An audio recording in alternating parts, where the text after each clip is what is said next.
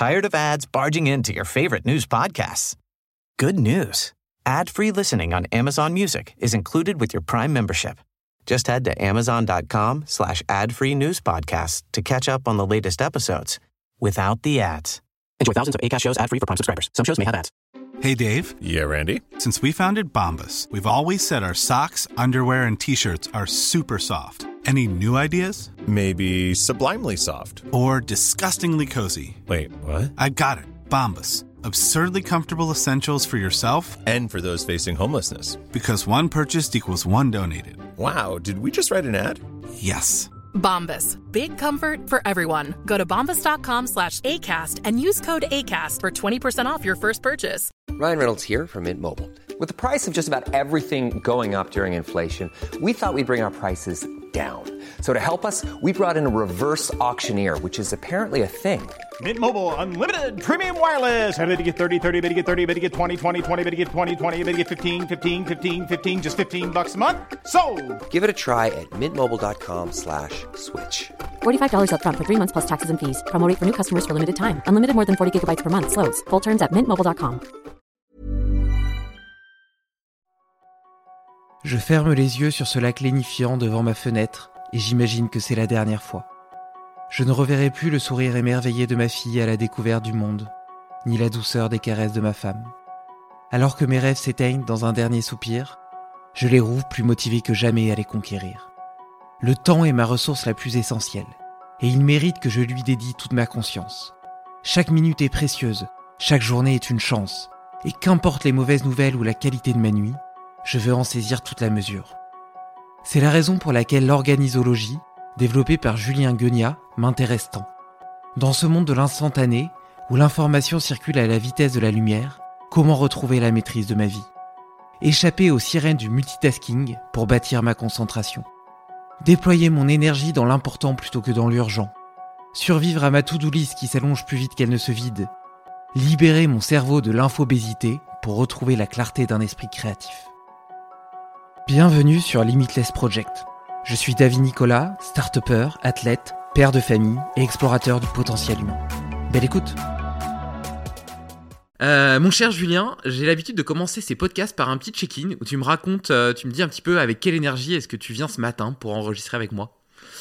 Euh, on verra ce qui va sortir de mon cerveau. Un- une petite nuit. pas 8 heures de sommeil, mais une bonne énergie et très heureux d'être là avec toi. En plus, il y a le soleil, donc ça m'a reboosté. et ouais, je suis, je, suis très, je suis très content de faire cet échange avec toi. Et ben moi aussi, écoute, euh, je suis plein d'énergie déjà parce que je suis encore un petit peu porté par les énergies euh, du festival Tu Project euh, euh, qui s'est déroulé il y, a, il y a une semaine. C'était génial. ouais, on s'est vraiment éclaté. Et puis, euh, et puis je suis content, tu vois, de venir te voir ici à Lausanne, d'avoir pris le bateau ce matin pour te rejoindre. D'ailleurs, on va parler notamment de productivité, d'organisation. Et euh, j'ai remarqué à quel point tu étais hyper bien organisé euh, dans, dans, dans l'orchestration de cet échange. Normalement, c'est plutôt moi qui lead et qui drive le truc. Et là, tu me dis non, c'est bon, j'ai réservé un studio, etc. Je serai là à 8h55 pour te récupérer au débarcadère. Paf, euh, le métro était réglé, le café, on arrive là, on est dans le studio, prêt pour enregistrer. Après, t'as déjà réservé le resto, etc. Enfin, tu vois le truc tac, tac, tac, parfaitement bien euh, goupillé. Donc, euh, vraiment, vraiment impressionnant. Et, euh, et donc d'ailleurs euh, au festival tu, as- tu as eu la- gentillesse de m'offrir ton, ton nouveau livre. Comment il s'appelle déjà? Le cerveau numérique. Le cerveau numérique, voilà. Exact. Euh, que, que j'ai eu le temps de lire cette semaine Machine. et de commencer à, à mettre en application. le plus important. Et ouais, et, et tu vois, le premier truc que je trouve assez puissant, c'est tout con, hein, mais c'est cette histoire de, de vide, vide cerveau. Tu vois, plutôt que. De, de, de- en fait, déjà, je trouve que quand tu as une idée, une tâche en tête, quelque chose à faire, ça continue à tourner en vase clos dans ta tête, et puis en fait, ça, ça te distrait, tu vois, ça demande de l'énergie mentale tout le clair. temps, quoi.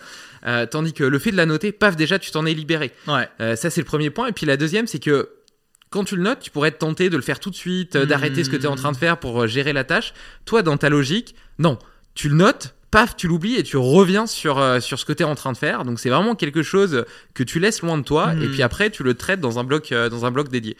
Euh, comment est-ce que tu as, découvert un petit peu cette, cet outil du vide-cerveau et comment est-ce que tu l'utilises toi au quotidien? Alors en fait, le vide-cerveau, c'est, euh, ça vient de la première fois que j'ai découvert, c'est, je crois, dans la méthode GTD en fait de David Allen.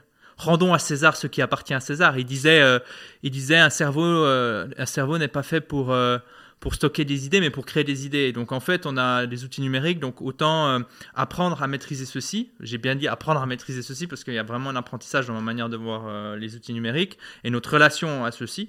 Euh, peut-être qu'on en parlera, on verra. et puis ensuite, ben, libérer au maximum la bande passante de notre cerveau principal pour justement ben, pour pouvoir créer, prendre des décisions, flâner mais aussi gérer, euh, gérer les imprévus, gérer la vie. Parce que là, tu as dit, ouais, tout est bien orchestré, mais t'inquiète, j'adore aussi quand il y a des imprévus. Euh, ça fait partie du truc. Et puis, euh, et puis voilà, je pense que c'est aussi ça qui est important quand on, aborde l'organisation. c'est que, tu sais, on peut vite tomber dans le, le, la, la, manie, tu sais, de vouloir être trop organisé hmm. et se priver des, opportunités, se priver des bons moments. Donc, donc voilà, il y a, je pense, une, comme dans tout, tu sais, le dosage une question de dosage qui est, qui est important, que ce soit en alimentation, en sport. Les excès, euh, ça pue, en organisation aussi. Moi, j'ai vraiment eu tendance à tomber dans ces extrêmes. D'ailleurs, de façon générale, tu parlais de l'alimentation. C'est clair. Avant de réussir à trouver de la flexibilité dans mon alimentation, il a fallu que j'aille dans les extrêmes. Mais je pense que c'est dans, dans l'apprentissage, tu vois, euh, le cerveau, il déteste les ruptures de cohérence. Donc, tu lui crées un monde de cohérence où ceci est bon, ceci est pas bon. Euh, c'est difficile à ce moment-là euh, d'accepter le fait que parfois c'est bon et parfois c'est pas bon. Donc moi j'ai souvent eu besoin d'aller dans les extrêmes, de bien bien maîtriser le modèle et après de rajouter de la souplesse. Et par rapport à l'organisation, euh, j'avais une vie qui était millimétrée. Chaque, euh, chaque chose avait sa case, chaque personne, même, même les personnes de mon entourage, les personnes que j'aime, avaient leur créneau réservé ah et pouvaient pas en sortir. Et ce qui m'a aidé à faire, à gommer un petit peu les lignes, les lignes de mes, de mes cases, c'est l'arrivée de ma fille. Tu vois, ma fille m'a appris à justement garder les fondations de, la discipline, de mes routines, de mes habitudes, mais tout en étant capable d'y apporter de la flexibilité en fonction des, impondérables euh, du quotidien. C'est ça. Comment le générateur de chaos. Le générateur de chaos. Comme j'aime bien appeler mon, fils. Tu vois. Le, chaos d'ailleurs qui est pas forcément quelque chose de négatif, tu vois, sa mauvaise presse dans, nos, dans nos sociétés. mais moi, le, chaos, je le vois vraiment comme une phase de transformation, tu vois. Hmm. C'est vraiment le signe. Tu vois, la matière, pour, pour, passer d'un état à un autre, elle passe toujours par un moment de désorganisation qui est le chaos. Et donc moi je vois vraiment comme un moment de changement euh, et donc de changement positif parce que c'est l'évolution de ma vie quelque part. Je crois que tu en avais parlé dans ta présentation où tu parles de... C'était un, c'était un mot que j'ai noté, le mot je m'en souviens plus trop mais c'est le... tu as un, stress et tu grandis après ce stress. Je sais plus si c'est toi qui, qui, qui avais mentionné ce terme ou un autre intervenant mais je dis ah ouais c'est vrai euh, et c'est aussi ce qui te permet de profiter de la vie. Tu sais, moi j'ai eu des, phases d'insomnie. Euh, et depuis que j'ai eu ces phases d'insomnie, ben, en fait, j'apprécie tellement une bonne nuit de sommeil. Alors qu'avant ces phases d'insomnie, pour moi, c'était le sommeil, c'était en mode, euh, voilà, c'est acquis, tu vois. Et ceux qui nous écoutent, si vous pouvez bien dormir, profitez-en. Ah mais ça c'est clair. Ça c'est clair. Hein. Tu vois moi pendant euh, des années j'ai eu un sommeil hyper dégradé. Il me fallait euh, deux heures pour m'endormir. Hmm. Souvent je faisais des insomnies et j'étais là et je me disais putain il est où le bouton off de mon cerveau quoi? Ah ouais, un truc Impossible de, le trouver. Et, euh, et alors qu'aujourd'hui j'ai un rapport complètement différent avec mon sommeil. Lorsque je vais dans mon lit je suis content. Tu vois? Je suis content de rejoindre. Je suis content d'être là etc. Alors qu'avant c'est plutôt une angoisse quoi.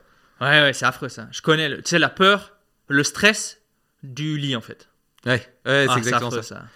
Et, euh, et, du coup, pour être, pour être productif dans ta journée, euh, est-ce que tu penses qu'il faut quand même avoir beaucoup de routine, être très organisé euh, ou bien, vas-y, on fonctionne à l'impro et puis tiens, aujourd'hui, je suis plutôt inspiré par ci ou par ça, je vais plutôt faire ça et tu manages en, t'écoutant un petit peu, un petit peu comme ça à vue? Bah, en fait, ça dépend de, de, tes engagements du moment, de tes priorités, de tes projets du moment. Tu vois, plus, plus tu as de la, entre guillemets, de la marge, c'est-à-dire tu un ou deux projets qui te prennent pas trop de temps et ça te permet de flâner, ça te permet de voir des amis, et puis tu n'as pas forcément des échéances avec des conséquences dramatiques si tu les manques. Ben, en fait, dans ce cas-là, il y a des périodes dans ma vie où je suis dans cette situation-là, ben, tu vois, je vais pas forcément euh, structurer ma journée, je vais peut-être un petit peu être plus laxiste sur mes routines. Et donc, on parlait d'oscillation des systèmes, tu vois. Euh, et ça va très bien. Par contre, il y a des moments où c'est très tendu, tu as beaucoup, tu es dans, un, voilà, dans une phase de ta vie où tu as énormément de projets, des belles opportunités que tu n'as pas envie de manquer, des échéances serrées. Et donc là, il faut avoir un système en place. Euh, et si possible, avant que ces moments-là arrivent. Ça, c'est en théorie. En pratique, je pense que tu te prends un ou deux moments de stress et ensuite tu commences à réfléchir. Euh, je pense que c'est y a cette notion de souffrance que j'aborde souvent, peut-être pas dans ce livre-là, mais euh, dans mes précédents livres où je disais bah, la souffrance, c'est souvent ce qui fait que tout d'un coup, tu as un déclic, tu dis il faut que ça change. Alors certaines personnes doivent aller jusqu'au burn-out pour tout d'un coup de se dire ah ben attends, il y a quelque chose à revoir. D'autres personnes euh, n'ont pas besoin d'aller jusque-là, mais je pense qu'il il y a cette, oscillation qui est, qui est inévitable et moi, je pense pas que toute l'année, je suis ultra productif, tu vois. Et je pense qu'il y a, tu sais, tension, relaxation, yin, yang, up and down, énergie haute, énergie basse. Et je pense que c'est la même chose avec l'organisation.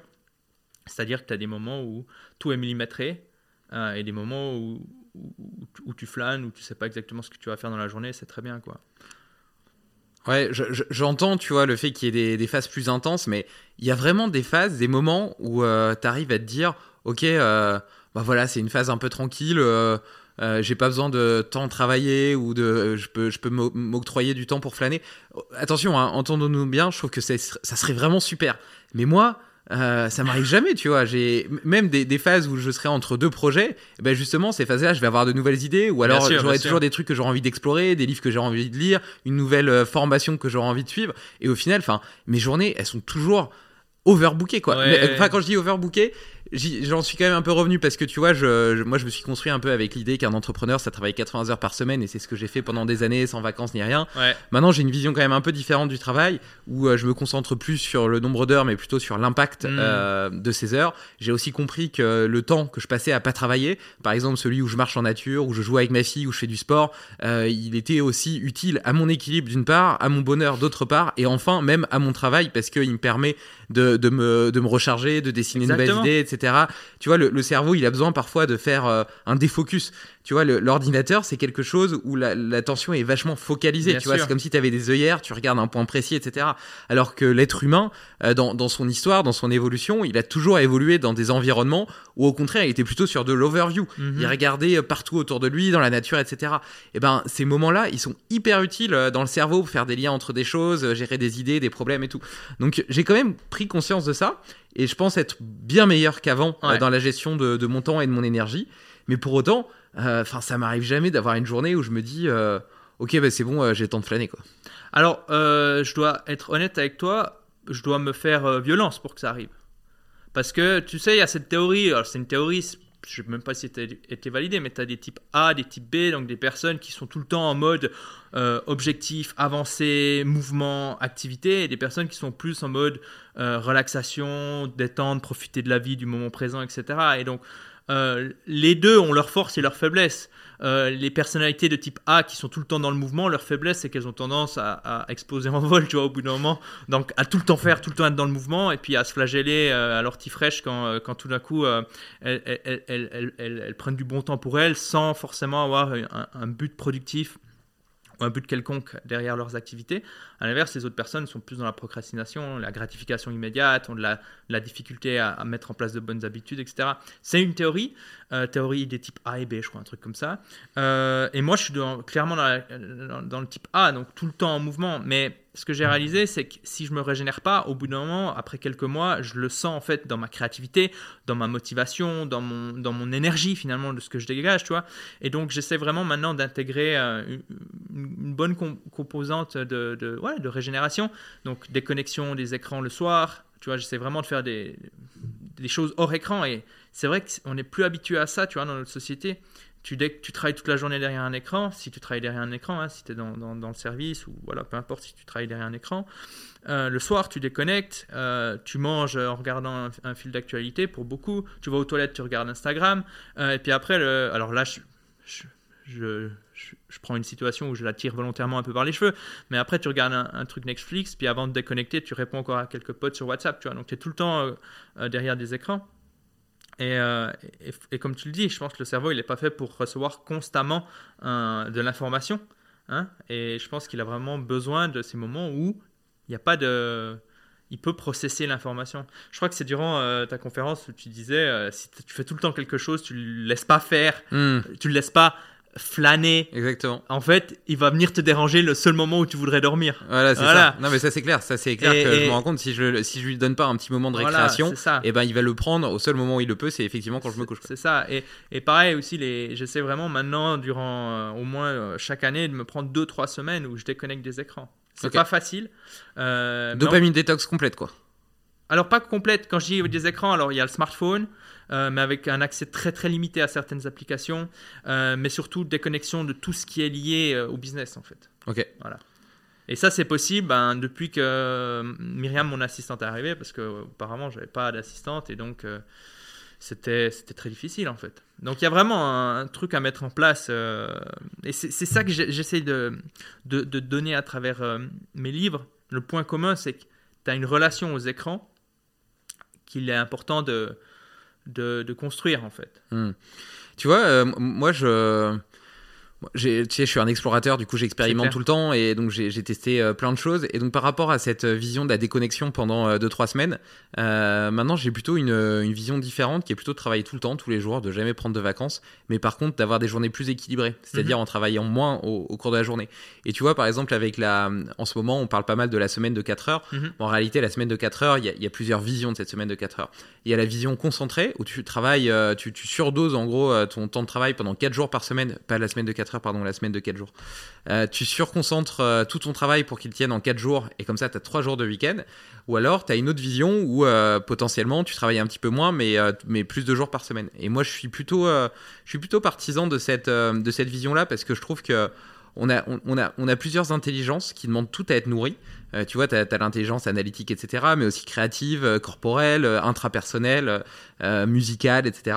Et, et je me sens mieux quand j'ai l'impression d'avoir stimulé un petit peu tout, tu vois. Mhm. Si je faisais une journée où je faisais que de la formation, en réalité, peut-être qu'au bout de deux heures, euh, mon cerveau, il décrocherait, je serais plus capable de- d'engranger de nouvelles données. Si je faisais que de l'analytique, de la stratégie ou des prévisionnels, etc., c'est pareil, au bout d'un moment, je m'y perds dans mes chiffres, etc. Euh, si euh, je suis que en train de faire des podcasts ou d'inter- d'interagir avec des gens, au bout d'un moment, je suis vanné, je suis fatigué, j'ai plus d'énergie parce que je suis drainé. Et par contre, si je fais un petit peu de tout ça, tu vois, un petit peu de, un petit peu de formation, de- d'a- d'acquisition de connaissances, d'exploration, un petit peu d'analytique, de stratégie, euh, de, de travail concret euh, sur mes projets, sur mon business, un petit peu euh, de relation avec ma fille, avec ma femme, peut-être un petit peu de, de, de, de, de podcast.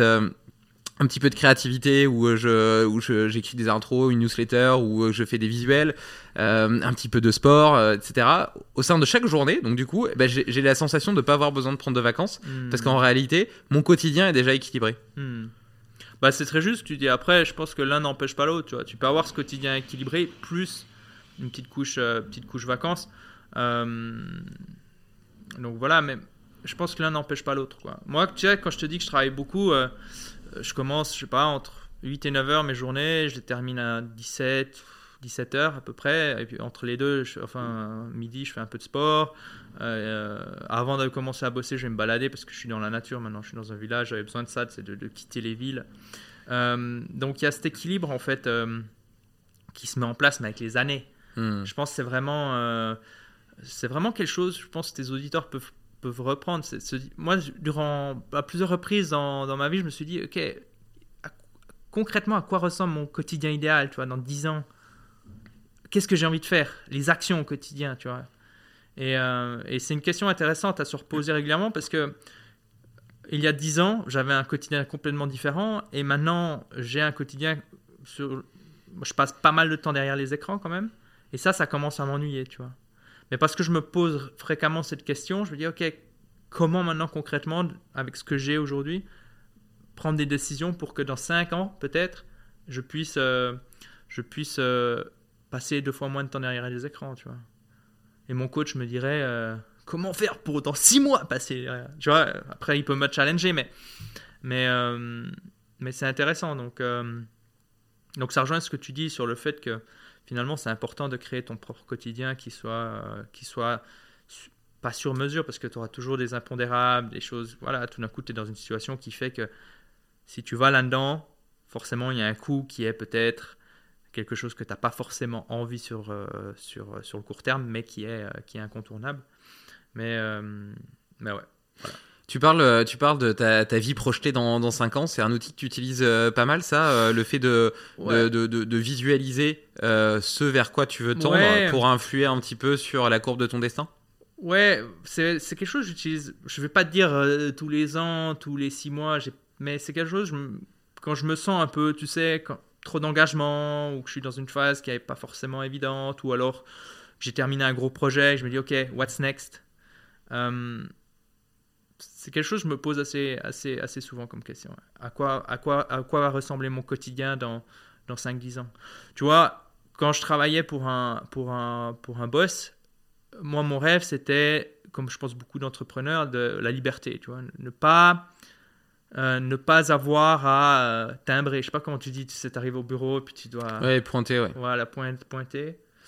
Euh, et puis finalement, si j'ai envie de me prendre une pause, je me prends une pause quand je veux. Si j'ai envie de me dire, ok, maintenant, durant trois jours, je pars à Barcelone manger des tacos. Je pars à Barcelone manger des tacos. Tu vois et, et ça, c'était quelque chose qui, qui m'inspirait beaucoup. Et maintenant que j'ai ça, ben forcément, tu te dis, what's next? Et, euh, et, et moi, maintenant, c'est vraiment le. J'ai une relation assez ambiguë avec les écrans. C'est pour ça que j'en parle beaucoup. Tu vois, ils me font pas mal souffrir, en fait. Tu vois et j'en ai conscience. Donc en fait, maintenant, la, la, la réflexion, elle est plus comment avoir euh, une activité en ligne en passant moins de temps derrière les écrans. C'est un beau challenge, on parlait de limites, tu sais. Les Mm. limites euh, euh, stimulent l'innovation et, et, et ça, c'est la limite que je me dis, c'est ouais, voilà, comment passer par exemple maximum deux ou trois heures par jour derrière les écrans en ayant une activité en ligne, tu vois. Ouais, bien sûr, on va revenir de toute façon sur, euh, sur, cette, euh, sur notre rapport, euh, notre relation aux écrans et puis euh, la, la façon dont, dont euh, ça impacte notre vie, notre, aussi notre productivité, notre organisation et puis les petits hacks que tu peux nous proposer pour, pour influer là-dessus. Mais euh, ouais, je, je trouve que c'est marrant parce que moi, j'ai toujours été entrepreneur, tu vois. Je, je pense que euh, maintenant, après coup, a posteriori, euh, mes, mes premiers projets, j'avais déjà 14 ou 15 ans, je faisais déjà des trucs, tu vois. Même, à 12 ans, euh, j'avais ramené des palmiers d'Italie que j'avais revendus sur le marché, tu vois. Mais bref, je raconte ça parce que, tu vois, cette notion d'entrepreneur et de liberté, c'est quelque chose qu'en réalité, j'ai jamais réalisé. Dans, la, mu- dans, dans le sens où, euh, surtout euh, quand j'ai commencé à avoir des boîtes un peu plus grosses avec des collaborateurs, euh, pour moi, c'était très très important d'incarner l'exemple. Hmm. Et donc, je me, je m'obligeais à, d'une part, à respecter toutes les règles que j'imposais aux autres, mais puissance 10, tu vois. Euh, et donc, j'étais très, très inflexible envers moi-même, et trop, euh, même, Ouais. tu vois. Ça devenait euh, hyper contrôle parce que je voulais être, je voulais être incarner cet, cet exemple, ce leadership exemplaire, euh, pour me sentir hum, aligné euh, lorsque, lorsque je devais euh, dire à quelqu'un, bah non, euh, ce comportement-là, tu vois, il n'est pas acceptable, par exemple. Hmm. Euh, pour me sentir légitime dans ce Mm. rôle-là, il fallait que moi, je m'impose euh, ça puissance 5. Quoi. Hmm. Et, euh, et donc c'est marrant, donc je me suis sou- souvent euh, senti, euh, entre guillemets, euh, peut-être prisonnier de mes propres, euh, de mes propres règles. Et, euh, propres systèmes. mes propres systèmes. Et aujourd'hui, j'ai beaucoup plus envie d'entreprendre euh, comme toi tu le proposes, c'est-à-dire euh, euh, donc avec cette vision de liberté, de me dire là j'ai besoin de prendre une semaine parce que j'ai besoin de prendre euh, de la distance, euh, du recul, etc.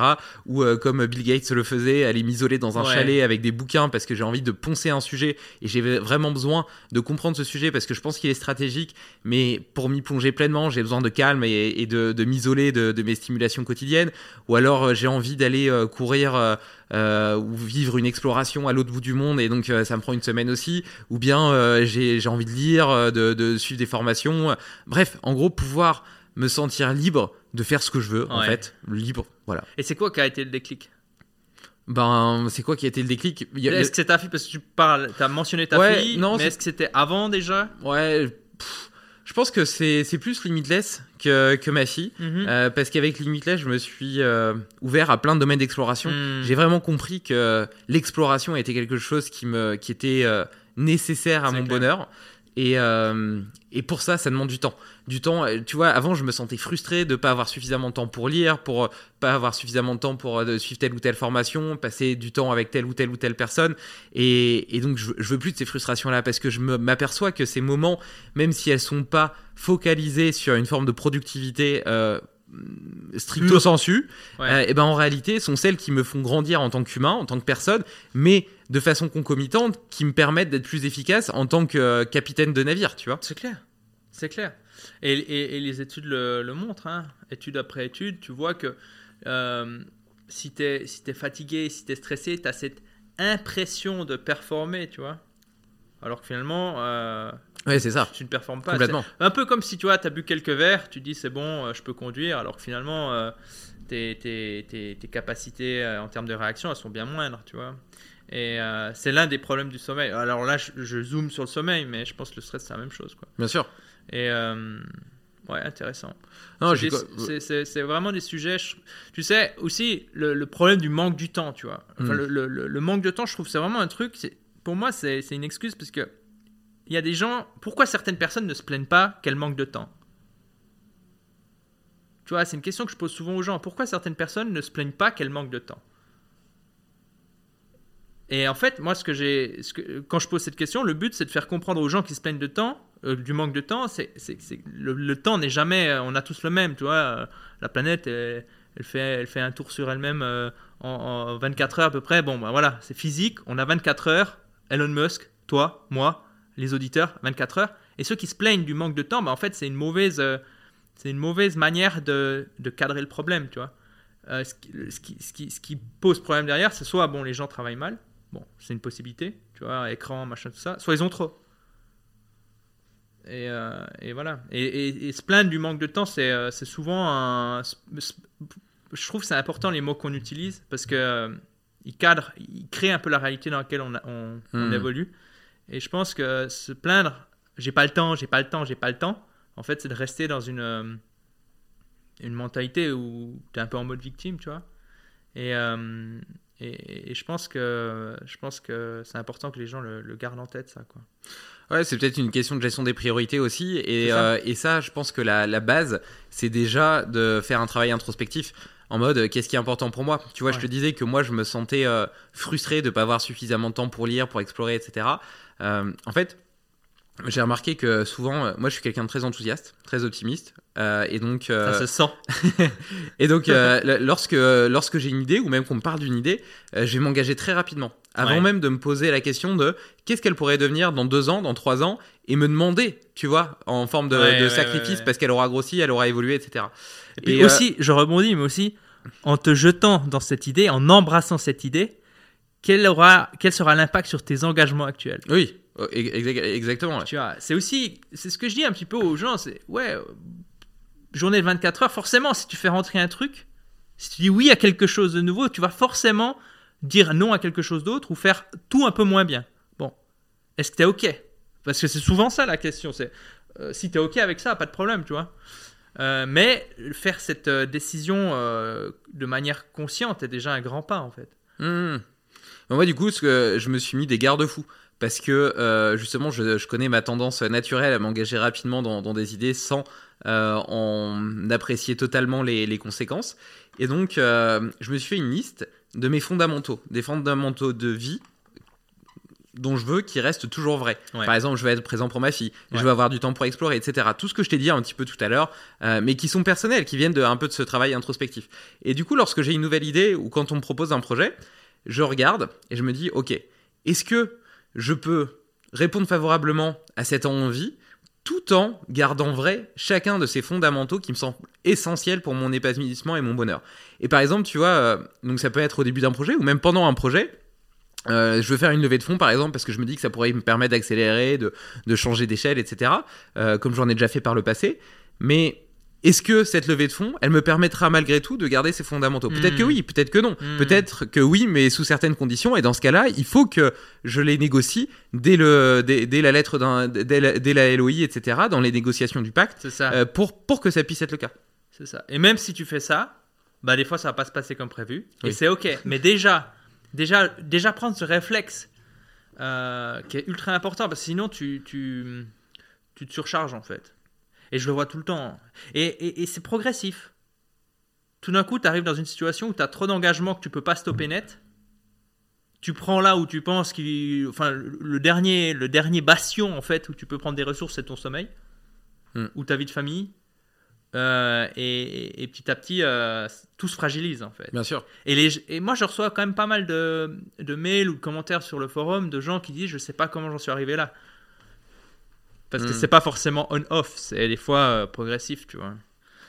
Non, mais c'est clair. Et d'ailleurs, ça me fait penser un petit peu, on parlait avant de lancer l'enregistrement de The Warrior Diet euh, que, Ouais. que tu faisais où tu manges qu'une seule fois par jour Ouais. et tu me disais euh, ouais c'était top j'avais plein d'énergie mais par contre euh, j'étais un peu sur les sur les dents et euh, ça, ça m'est arrivé euh, de, de, de, de perdre un petit peu la maîtrise de moi-même et, et en fait c'est pareil avec euh, tout tu vois si t'es sur le fil du rasoir systématiquement tu peux pas être bienveillant avec les autres tu peux pas ça. gérer de façon diplomate des relations avec des collaborateurs des clients etc des situations complexes tu peux pas être un capitaine euh, capable de d'influer correctement sur la direction du bateau de sa vie ni de son entreprise s'il est entrepreneur euh, tu peux pas être un père aimant et patient. Tu vois je- j'en parlais justement dans ma conférence où je disais moi tu vois j'ai choisi euh, d'être euh, j'ai choisi la parentalité que je voulais avoir avec ma fille. Hmm. mais celle-là cette parentalité là elle nécessite une maîtrise de moi. Et pour avoir cette maîtrise de moi il faut que les autres paramètres soient correctement fixés, c'est-à-dire que je sois pas sur le fil du rasoir, trop stressé, que j'ai suffisamment bien dormi, etc. Tout ça, c'est des choses qui sont importantes et qui me permettent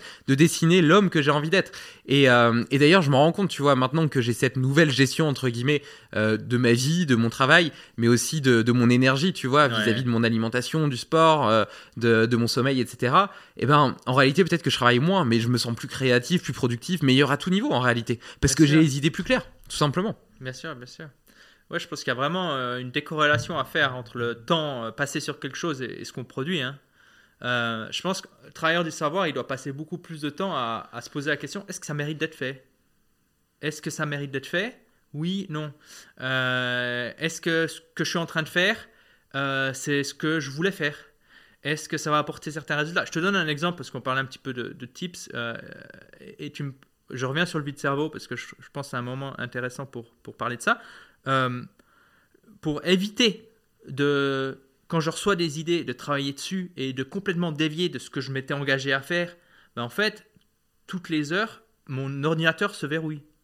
Tu vois, ça peut sembler un peu complètement fou pour certaines personnes, mais ces pauses, en, guillemets, inévitables, me font sortir du, tunnel dans lequel des fois on s'engage parce qu'on est ultra enthousiaste, mais qui nous font arriver à la pause de midi en mode Ah putain, en fait, euh, j'ai fait tout sauf ce que je m'étais engagé de faire, tu vois.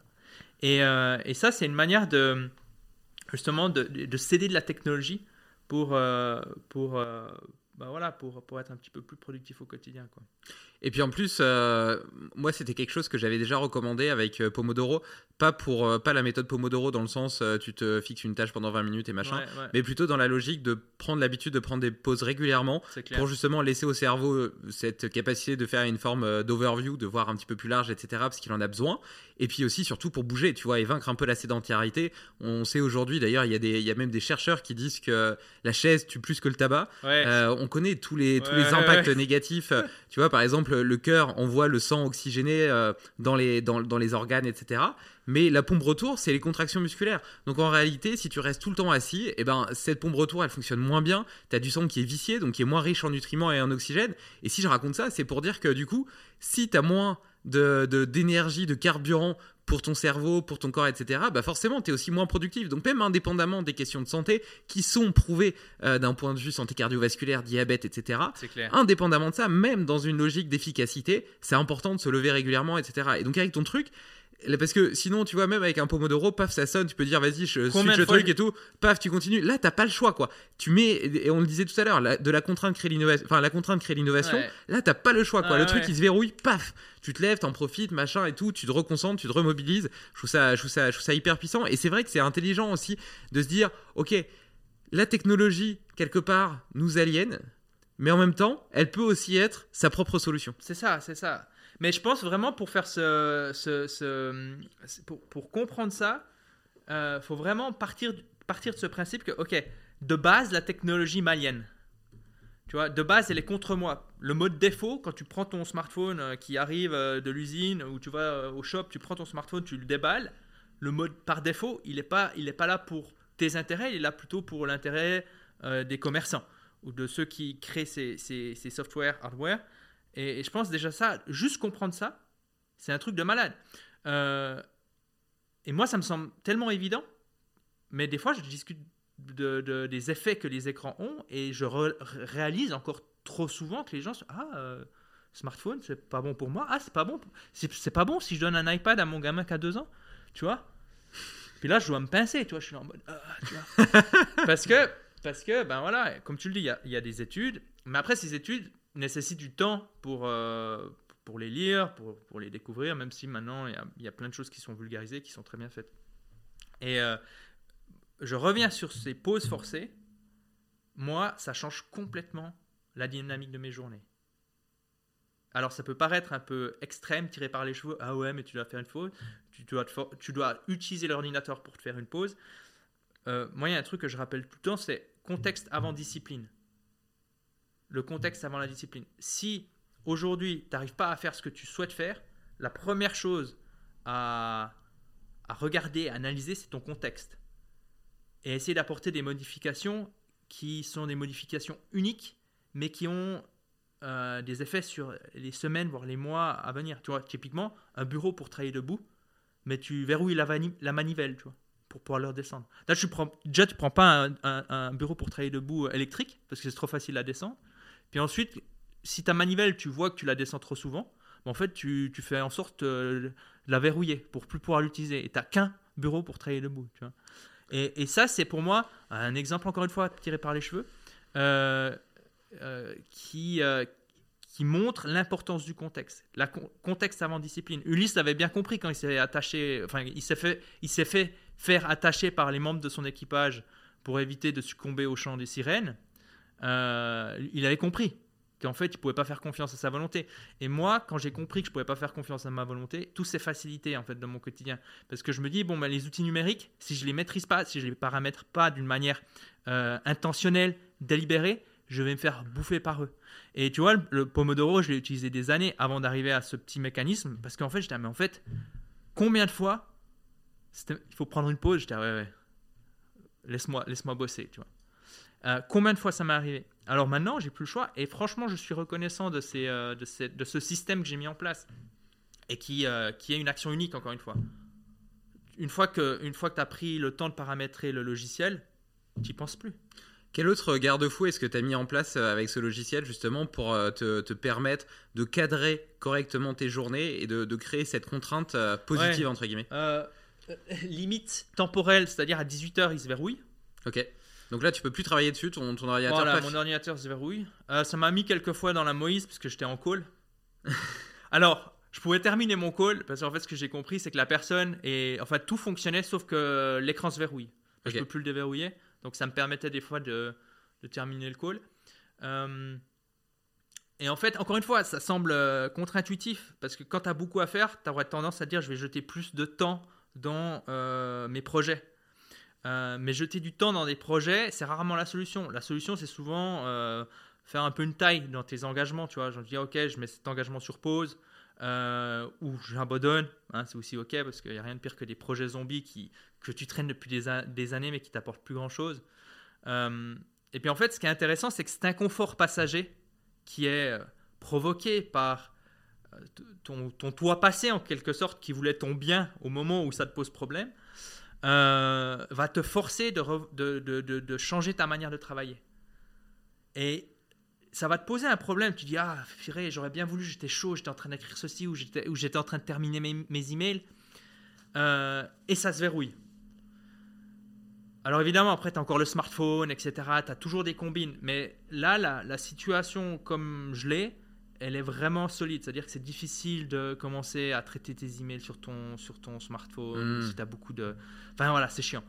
Euh, et, et- en fait, les premiers temps, ça va être pénible parce que tu vas être surpris par ce- ce- cet arrêt soudain. Oh, 18h, ah, j'ai pas vu le temps passer, machin.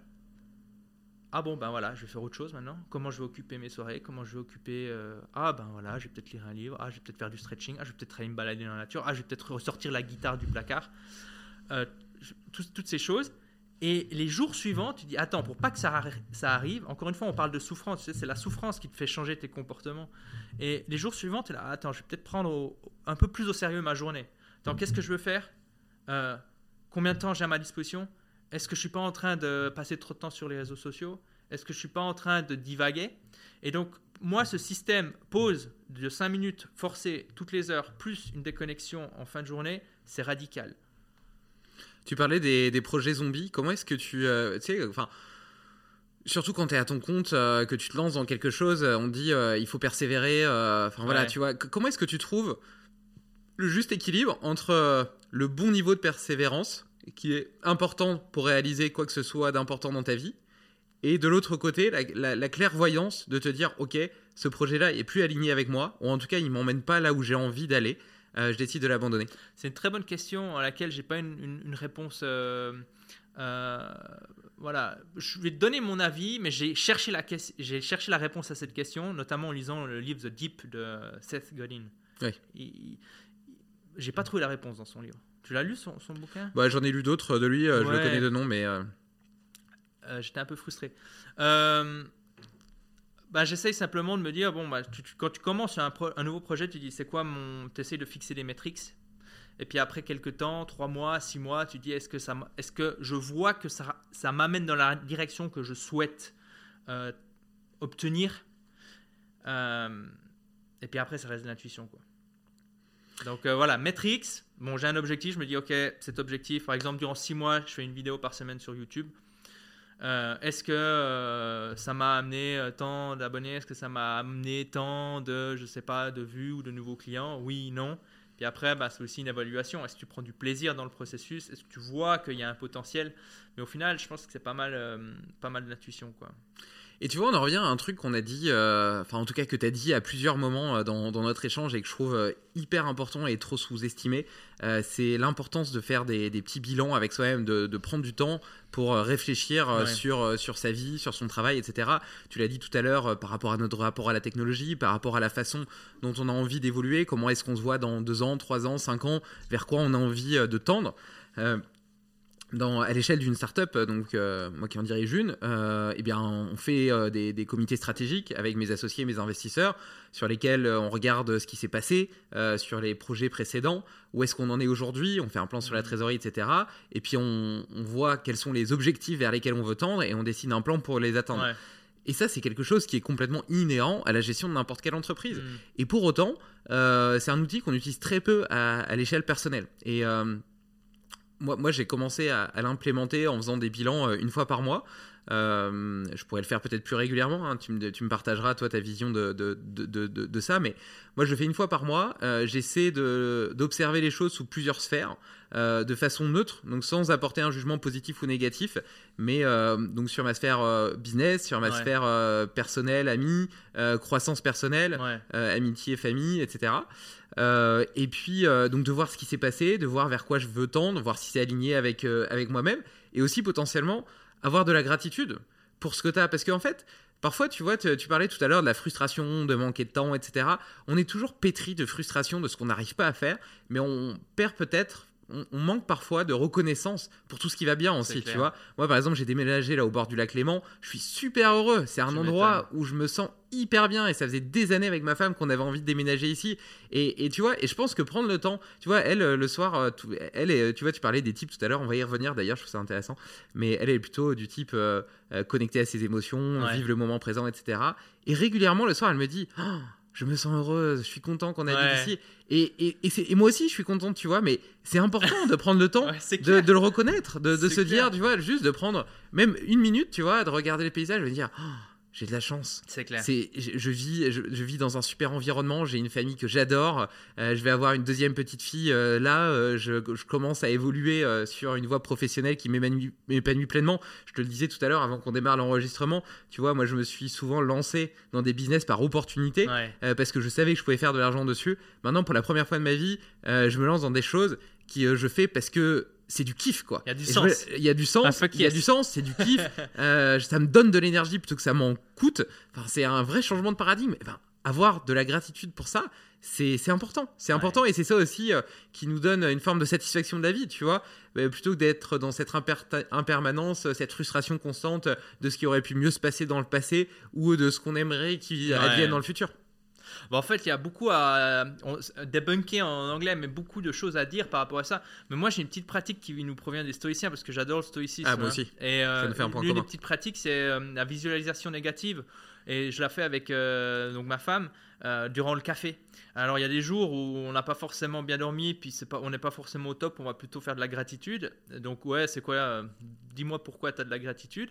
Et, euh, mais par contre, quand on est plutôt en forme et que ça se passe bien et puis qu'on est de bonne humeur, on va faire une visualisation négative. Et l'idée, c'est que tu vas imaginer ta vie sans quelque chose que tu as aujourd'hui. et tu commences avec des petites choses, tu vois. À quoi ressemblerait ma vie si aujourd'hui mon smartphone ne s'allumait pas? Euh, À quoi ressemblerait ma vie si aujourd'hui euh, j'étais malade? À quoi ressemblerait ma vie si aujourd'hui... Et puis après, tu vois, en fonction de ta pratique, tu peux aller un petit peu plus dans les extrêmes. À quoi ressemblerait ma vie si j'avais pas mes jambes? Et t'es pas juste en mode de dire, ah ouais, ce serait, ce serait la merde, mais tu, tu vois, tu, ok, tu fermes les yeux, tu visualises concrètement dans ton quotidien. À quoi, à quoi ça ressemblerait ton quotidien sans tes jambes? Ah ouais, comment je ferais pour me lever du lit? Ah ouais, bah en fait, je pourrais pas avoir un futon japonais et dormir euh, à même le sol. Ou peut-être, mais je ne sais pas. Et comment je ferais pour sortir de chez moi? Ah, je devrais déménager. Ah, je pourrais pas être là. Tu vois? Tu le fais, en- excuse-moi, tu le fais en mode euh, méditatif, donc les yeux fermés, etc. Est-ce que tu disais que tu, tu le peux faisais le avec faire, ta femme tu ou peux le faire en, dis- tu peux le faire en discussion, mais quand je vois par exemple que Lisa, elle est en mode ouais, euh, bah justement, elle a donné cet exemple récemment, tu vois, et j'ai attends, attends, attends, ferme les yeux, et là je l'aide, et je lui pose ces questions. À quoi ressemblerait ta vie si le matin tu devais te lever comme ça, etc. Euh, sans tes jambes, Euh, si tu veux aller faire tes courses, à quoi, tu vois? Et après tu reviens, et t'es là, ah, tu vois. J'ai de la chance d'avoir des jambes.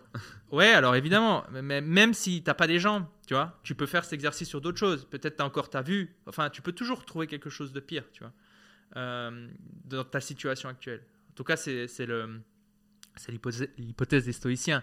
Euh, donc voilà. Et par rapport au, bilan, alors moi, je, moi je, kiffe, je les appelle les révisions. Et pour moi, un système d'organisation, un système, en fait, euh, tend vers euh, le chaos. hein. Et en fait, pour lutter contre ça ou pour réduire cet effet que tu peux pas désactiver, tu vas investir un petit peu d'énergie de manière régulière. Comme ta voiture, tu l'amènes au garage une fois par année, deux fois par année, de manière préventive pour faire un petit check. Tu vas chez le médecin, tu fais une prise de sang pour voilà. Alors pas tout le monde, mais tu peux le faire. Euh, et donc ça, c'est euh, ce que j'appelle l'énergie d'entretien. Et en fait, ton système d'organisation et, les gens qui changent souvent de système, qui n'arrivent pas à rester avec un système d'organisation en place, le problème vient souvent de là en fait.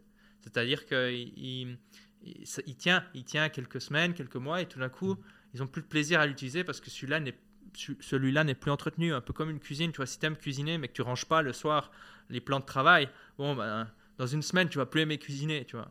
Et, euh, et moi, ça me paraît évident, mais je pense que c'est quelque chose d'important à rappeler. Tu as toujours un petit peu de temps à investir pour faire tourner ton système. Et pour les bilans, moi, ce que j'aime bien faire, c'est tous les jours, idéalement, j'essaye de tendre vers cet, cet idéal, c'est pas le cas, mais dans mon système, justement, le cerveau numérique, euh, je collectionne mon flop du jour et ma victoire du jour. Et elles viennent s'afficher dans, mon, dans, mon, dans ma revue mensuelle, dans ma révision mensuelle. Et de cette manière, quand je fais ma, mon petit bilan du mois, j'ai une vision plus globale de tout ce que j'ai fait. Parce que souvent, quand tu fais ta révision, euh, ton petit check-up, tu vas être influencé par les dernières journées ou Mhm. par les événements qui sont très, très émotionnels. Alors que tu as, plein de petites choses. Ah ouais, ah ouais j'ai bien mangé. Ah ouais, j'ai ah ouais, j'ai déconnecté à 18h, voilà, etc. etc. Tu vois, tu as plein de petites choses comme ça auxquelles tu ne penserais pas intuitivement lorsque tu fais ton bilan. Mais quand tu les passes en revue, tu dis Ah ouais, ah ouais, j'ai quand même fait ça. Ah ouais, il y a eu ça. Ah oui, ça c'était une bonne nouvelle. Ah, j'ai fait ce podcast avec David. Ah ouais, c'était chouette. Tu vois, toutes des choses comme ça euh, qui, euh, bah, qui te permettent finalement euh, de maintenir un petit peu ce momentum. Tu vois. Et également, quand je collectionne les flops, ce que je trouve intéressant, c'est qu'au bout d'un moment, c'est plus difficile de se mentir.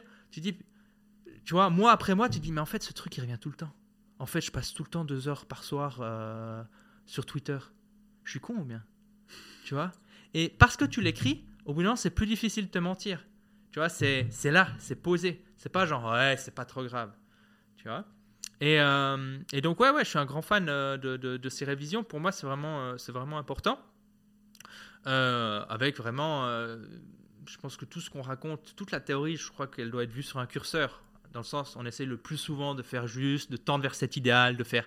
Moi, j'aime, moi mon, mon, mon challenge que je, que je tire avec moi, ou en tout cas sur lequel je suis en train de travailler en termes d'organisation, et ceci depuis des années, c'est de faire la révision tous les jours. J'y arrive pas tous les jours. Tu vois, Ton je- flop, euh, ton top et ton flop euh, de chaque jour voilà, exactement. Je- c'est- de le faire. J'essaye de le faire tous les jours. Mais des fois, sur une semaine, alors j'ai des semaines des fois qui sont clean, propre, tout s'est bien passé, mais on revient sur l'impermanence. Il y a des fois des choses. En plus, tu vois, depuis que j'ai mon, petit générateur de, de, de chaos slash d'amour, donc mon fils, bah, il y a des fois où, euh, voilà, ça se passe pas comme prévu. Et ça, tu le fais avant de dormir? Non, ça je le fais avant de déconnecter. Parce que du coup, si le soir, par exemple, je sais pas, tu lis un livre euh, où euh, ça pourrait être un top, tu vois, euh, où Ouais, tu, tu passes du temps avec ton je vais ou- éventuellement le faire le, le- éventuellement le jour d'après, mais j'essaie de le faire avant de déconnecter parce que je fais ça sur ordinateur. Ouais. Donc après les écrans, j'évite machin. Donc, euh, Mais en tout cas, c'est, je trouve que c'est super de le faire au quotidien. Et quand tu fais ta révision mensuelle, d'avoir justement cette overview sur tout ce que tu as fait, ça me donne vachement envie. Ouais. Ça, Ouais, me, ouais. ça me parle vachement. Ça me parle vachement. Donc, euh, en tout cas, je t'invite à faire ça. En fait, si tu veux, tu luttes, tu luttes, luttes contre un effet euh, qui est humain. euh, c'est un petit peu notre mémoire qui nous joue des tours. hein. On se souvient de tout ce qui est très émotionnel, positif ou négatif, et tout ce qui est récent pour évaluer un événement. Mhm, tout à fait. Et après, quand tu fais ton bilan annuel, bah, tu passes en revue tes mois. Bien sûr. Et tu es là, waouh Alors ça prend un petit peu plus de temps parce que, mais c'est aussi, tu dis ah ouais il y avait ça, oui il y avait ça. Et de cette manière tu ralentis aussi un peu, tu sais cette notion de temps qui passe. Mm, tu dis sûr. purée j'ai les années qui filent, qui filent, qui filent. Mais quand tu fais ton bilan de cette manière, tu dis waouh. En fait, il y, a- il y a un truc assez intéressant par rapport à cette perception du temps qui passe. On a la sensation, en vieillissant, que le temps passe de plus en plus vite. Et en réalité, euh, il y a des chercheurs qui ont montré que le cerveau enregistre principalement les expériences nouvelles. Alors, quand on est enfant, qu'on est en train de se construire, eh ben, on, on ne cesse de grandir, d'être curieux du monde, d'apprendre de nouvelles compétences, etc. Tout est nouveau pour nous. Et donc, du coup, ça fait plein, plein de nouveaux souvenirs, et c'est ça qui nous donne l'impression que les années comptent double. Et après, quand on devient euh, plus grand, eh ben, on a tendance à s'hyper spécialiser, à tomber dans la routine, à faire toujours un petit peu la même chose. Mm. Et tout ça, par biais d'habituation, en réalité, est moins saillant pour notre cerveau. Mm. Donc c'est moins enregistré et, euh, et donc ça, ça nous donne une perception du temps qui est beaucoup plus courte en réalité. Et donc le secret, c'est il y en a deux. Le premier, c'est de rester euh, curieux, de continuer à sortir, à élargir À sa zone de à explorer. Voilà exactement. Tout à fait. Et, euh, et le second, c'est euh, bah, c'est c'est toi qui viens de le proposer. C'est d'avoir conscience aussi de ce qu'on fait, tu vois, de prendre le temps de reconnaître. Tiens, aujourd'hui j'ai fait ceci. Après, je fais ma révision mensuelle. Ah ouais, j'ai fait tout ça ce mois-ci quand même, etc. Ouais, ouais, machin. ouais. Et puis après ma révision annuelle. Oh putain, hey, Eh. mon chemin, il a quand même, il a quand même bien avancé. Tu tapes sur l'épaule. Non, c'est super intéressant. Pour tes auditeurs qui sont intéressés sur ce sujet, il y a un, un excellent livre qui s'appelle The Secret Pulse of Time. Ok, je connais pas du ouais, il est intéressant. Il, t- il- il te montre un petit peu euh, bah, ces, ces mécanismes euh, de l'esprit qui font que le temps passe plus vite et puis comment le ralentir en fait. Après, il n'y a pas de secret, mais c'est euh, porter son attention. Donc, euh, quand tu quand attends par exemple chez le médecin, tu vois, ça, ça semble ultra. euh, le, le temps semble passer ultra euh, lentement parce que tu es dans, dans l'attente de quelque chose. Hmm. Donc, la plupart d'entre nous, on, on sait ce qu'il faut faire, c'est-à-dire se divertir. Donc, lire un livre, par exemple, un livre prenant, et puis, euh, et puis voilà, il y a plein de petits mécanismes comme ça, je trouve intéressant, euh, pour justement accélérer le temps qui passe, ou en tout cas le, la- le- cette perception du temps qui passe, parce que c'est relatif, dans des moments euh, d'attente, et puis ralentir dans des moments où tu as super, euh, où tu passes un bon moment, tu vois, là je passe un bon moment avec toi, mais j'aurais tendance à pas porter attention à la montre. Mais maintenant, tu vois, si je regarde la montre, si je commence à reprendre conscience du temps, ben en fait, cet événement qu'on est en train de vivre aura tendance à ralentir. Hmm. Intéressant. Et ça, c'est des petits trucs comme ça qu'il partage dans son livre, je trouve très intéressant. Il a malheureusement pas été traduit en français, mais c'est un bon, un bon bouquin en, en anglais. En tout cas, euh, j'ai passé un bon moment en compagnie de cet auteur. Et euh, tu, tu parlais du, du confinement de ton ordinateur qui, est, euh, qui, qui- qui- qui- qui s'arrête à Ouais. horaire régulier et puis surtout qui se verrouille complètement à 18h. Ouais. Et ça, ça permet de lutter notamment contre, euh, je pense, un, un problème que beaucoup d'auditeurs et moi partageons, qui est que les, les to-do list infinies. C'est-à-dire que tu finis une tâche et puis paf, tu penses à une autre et puis tu en Ouais. rajoutes et tu en rajoutes et en fait c'est sans fin. Là, tu te bloques et tu t'empêches de- d'avoir ces to-do list infinies. Ouais. Comment est-ce que après de cette contrainte-là, tu organises mieux tes journées de telle sorte à te prémunir de, de- du fait de, de devoir, de pouvoir en faire toujours plus? Euh, ouais, alors déjà, j'utilise pas to-do list moi. Euh, c'est un truc, euh, j'utilise une sorte de. Enfin, mes tâches euh, de la journée, elles viennent dans mon agenda, qui est un agenda un peu particulier. J'en parle dans le livre. Peut-être tu es déjà arrivé à ce stade. Oui, Voilà. je vois. Et en fait, euh, ces, ces tâches vont venir de mes projets qui se trouvent dans le même logiciel. Et donc, mes tâches projets, euh, donc à faire en cours fait, un truc basique, hein, à faire en cours fait. Donc, j'ai mes projets en cours et en fait, ben, j'ai des échéances, tu vois. Et en fait, ces échéances, elles apparaissent dans mon agenda. Et donc, ça me permet d'organiser mes journées de cette manière. Euh, et les tâches isolées, genre, je sais pas, amener la voiture chez le garagiste, par exemple, ça, c'est des tâches isolées. Je me dis, attends, euh, je, viens, je vais récupérer la voiture, je me dis quand c'est que la prochaine fois je dois le faire? C'est une tâche isolée, tu vois, je vais pas faire un projet pour ce genre de truc. Ou acheter une carte cadeau pour un ami, ou bah, ça, je le mets dans mon agenda aussi. Donc j'ai pas forcément le concept de to-do list. Et puis pour les personnes qui veulent absolument utiliser des to-do list, euh, Enfin, en fait, c'est quand même une forme de to-do list parce que dans ton agenda, certes, tu as, ton lien vers ton projet avec des tâches à faire. Les tâches de ton projet, en réalité, c'est des formes de tâches de to-do list. Oui, alors la, la différence, et c'est à mon avis le, le problème, la, la, la to-do list, c'est que la to-do list que beaucoup de gens ont, hein, je dis pas tout le monde, parce que tu peux encore une fois une to-do list c'est une sorte d'outil, puis après ça dépend de la méthode que tu vas utiliser, mais euh, vont mélanger ce qu'ils veulent faire et le travail entrant de la journée. Hmm. Et ça, ça fout un, un chaos sans nom. Tu vois. Hmm. Donc en fait, le premier truc à faire, si on veut vraiment, à mon avis, travailler avec des listes, euh, c'est d'établir à l'avance ce que tu veux faire dans ta journée, et ensuite d'avoir une- un, un- un espace séparé, peu importe, soit numérique, papier, où tu vas inscrire toutes les autres choses que, qui ne sont pas inscrites sur, cette, euh, sur, sur ce plan initial. Tu vois. Euh, et c'est quelque chose que enfin, j'ai- j'aide mes clients à arriver à cet idéal où en fait, tu n'as plus d'imprévu dans ta journée. C'est un idéal. Encore une fois, c'est pas tout le temps possible, ça dépend du job que tu fais, etc. Mais de vraiment te dire, je fais en premier ce que j'ai fait, enfin ce que j'ai planifié. Déjà, tu quittes le mode réactif. Voilà, et tu sais aussi par où commencer tes journées. Toi, tu... Et ça, je le fais le soir avant. C'est-à-dire, euh, je vais pas me pointer le matin en me disant, bon, Qu'est-ce que je fais aujourd'hui Qu'est-ce que je fais aujourd'hui? Parce que là, c'est fini. Je vais commencer à, à procrastiner, aller voir dans le frigo, jouer avec mon gamin. Enfin, voilà. Euh, donc, donc, euh, donc, il y a ça. Euh, et puis, il y a un petit jeu que je trouve intéressant. Et d'ailleurs, ça va, ça va peut-être intéresser certains de tes auditeurs. Mais c'est de te dire OK, pour chaque élément sur ma liste, je mets un point. OK, c'est un 1. OK, et donc, quand je suis face à. Avant de commencer ma journée, je me dis OK, je suis à. C'est une journée à 7 points. Par exemple, si j'ai 7 tâches, ce qui est déjà énorme, hein, 7 tâches. Bon, ça dépend des tâches, mais 7, tâches, c'est quand même assez conséquent. J'ai 7 tâches, tu vois.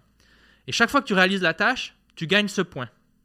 Maintenant, il y a le piège, ou le trick, le, petit truc, c'est qu'en fait, si tu n'as pas réalisé toutes les tâches que tu t'es données, c'est zéro point. Tu vois?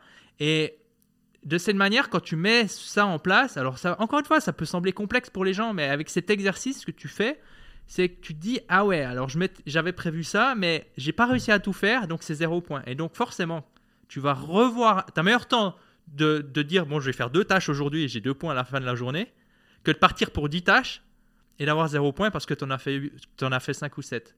Et avec ce petit exercice, tu fais ça durant une semaine et ça va t'apprendre plein plein de choses sur ta manière euh, de gérer ton temps, euh, tes engagements et puis aussi tous les imprévus que tu as dans ton quotidien parce que la plupart des gens minimisent le temps, que, le temps des imprévus.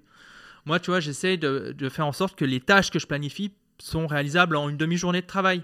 Parce que je sais que forcément, il va y avoir des imprévus ou peut-être j'aurai j'aurai une petite nuit derrière. Donc en fait, je vais, faire en sorte que le travail du jour soit terminé en une demi-journée de travail. Et le reste, c'est du bonus, tu vois. Ouais, je trouve ça, je trouve ça hyper intéressant et c'est vraiment euh, un changement que j'ai euh, opéré il y, a, il y a déjà quelques, quelques semaines dans mon organisation, mais que je trouve euh, fondamental. C'est de différencier les choses importantes des choses urgentes. Moi, j'ai toujours commencé mes journées par les choses urgentes. Surtout qu'en tant que chef d'entreprise, j'ai Mhm. des sollicitations, mais dans tous les sens. Donc, tu parles des imprévus. Mes journées, elles sont faites d'imprévus. Ouais. Et c'est comme ça que tu te retrouves la tête comme un compteur à la fin de la journée, avoir fait plein de trucs, sauf ce que tu avais envie de faire. exact. Et puis, y, y il y a deux problèmes à ça. Le premier, c'est que du coup, tu n'as pas avancé sur, euh, sur, sur, sur les tâches vraiment importantes pour ton business. Et la seconde, c'est que ta satisfaction en fin de journée, elle est à zéro parce que tu as fait plein de choses, mais en même temps, si tu veux raconter à ta femme qu'est-ce que tu as fait aujourd'hui, tu saurais même pas lui dire Ouais. tellement tu as fait de, de conneries euh, dans tous les sens et au final, mais rien de vraiment important. Et donc, différencier ce qui est important de ce qui est urgent, pour moi, ça a vraiment été un gros changement de paradigme. Ouais. L'organise par journée un petit peu thématique. Donc en fait, un petit peu comme tu fais, tu vois, où je me dis, toutes mes matinées, elles sont consacrées à des projets. Donc mes projets, c'est aussi des to-do list, mais des to-do list de choses importantes qui sont un peu, entre guillemets, euh, evergreen, pas dans le sens où elles ont vocation à durer tout le temps, mais dans le sens où elles sont pas réactives à une situation Ouais. donnée. Et donc, euh, et donc j'avance comme ça. Donc par exemple, le lundi machin, j'ai, je travaille sur tel projet. Par exemple, euh, le mardi, je travaille sur Limitless, diront. Euh, et ben donc je vais avancer sur ces tâches. Et donc à chaque fois, mes matinées comme ça sont consacrées euh, à mes projets, avancer sur les choses importantes. Et mes après-midi, je les utilise pour traiter mes mails et euh, les choses, euh, les choses, les choses urgentes, donc qui sont généralement liées à mes mails, aux sollicitations ça, type Skype, etc. Et si j'ai fini avant la, avant, avant la fin de mon après-midi, ce qui reste comme temps, c'est le temps consacré à l'exploration. Euh, sachant que j'ai des temps d'exploration aussi potentiellement le soir, tu vois, après Ouais. manger. Euh, parfois, on fait des soirées séparées avec ma femme et donc je, je lis. euh, ou le matin avant Ouais. de commencer ma journée, tu vois, par exemple, ton livre. Là, moi, je me lève à 6 h du mat. Ouais. Et ton livre, à chaque fois, une heure avant de commencer à bosser, bah, j'ai lu ton bouquin et comme ça, Ouais. en, en trois jours, je l'avais lu, tu vois. Ouais, ouais, ouais. Euh, donc j'ai quand même des temps d'exploration comme ça, un petit peu en dehors de ma journée de travail, pareil que toi, parce que j'aime bien euh, ne pas avoir d'écran euh, en fin de journée ou en début de journée. Et donc c'est là où, où- où je place généralement, généralement mes lectures. Mais franchement, cette façon de différencier les choses importantes des choses urgentes, de commencer par les choses importantes et de me dire, ok, bah, si j'ai pas eu le temps de faire les choses urgentes, en fait, c'est pas grave, j'ai avancé sur ce qui était vraiment important pour moi. Ça, ça a vraiment été un gros game changer dans l'organisation de mes journées. T'as dit tellement de trucs, David. Je suis tellement chaud, on pourrait en parler des heures. Euh, et pour moi, le game changer, je l'ai aussi ressenti. euh, dissocier urgence, euh, importance. Et en fait, pour les gens qui sont, tu sais, qui nous écoutent, ah ouais, non, mais attends, qui restent un petit peu sceptiques. Moi, je l'ai été. Et en fait, où j'ai eu vraiment le déclic, c'est quand j'ai compris que la plupart des urgences dans mon quotidien, c'était des tâches que je n'avais pas fait à temps et qui devenaient urgentes à cause de l'absence d'action prise à temps. Et en fait, quand tu, quand tu comprends ça, tu dis, bah alors, pour quitter, tu sais, le, la roue de, de l'urgence où tu es en mode réaction, tu commences 15 minutes au début, une demi-heure, une heure, tu commences par des trucs qui sont planifiés à long terme, tu vois, à moyen terme. Et petit à petit, l'urgence quitte tes journées. Tu en auras toujours l'urgence, hein, genre là. euh, L'année passée, j'ai ma, ma, ma condu- conduite d'eau euh, à la cave qui a pété. Il était 10h du mat. J'entends de l'eau qui coule. Moi, j'étais en train de tourner une formation sur le stoïcisme en plus, tu vois. C'était euh, génial. C'était mise en pratique. Lisa, elle arrive. Puis je fais Tu te coules un bain? Me fait Non, je pensais que tu te coulais un bain. Donc voilà, tu vois. Ça, pour moi, c'est une urgence. Mais même là encore, tu vois, on pourrait réfléchir à vraiment l'utiliser. Tu, vois, si, si, euh, si je, je sais pas, je fais un lancement de malade. euh, que je m'appelle Zalando et puis que chaque seconde euh, euh, mon site me rapporte tant et que au même moment que la conduite euh, lâche mon site lâche tu vois et donc les urgences restent euh, contextuelles et personnelles tu vois qu'est-ce que tu mets derrière une urgence? Qu'est-ce que tu mets quelque chose d'important? Est-ce qu'un projet qui te rapporte euh, euh, tant sur les trois premiers mois mais qui te rapporte plus rien ensuite est plus important qu'un projet qui te rapporte rien sur les trois premiers mois mais beaucoup plus après?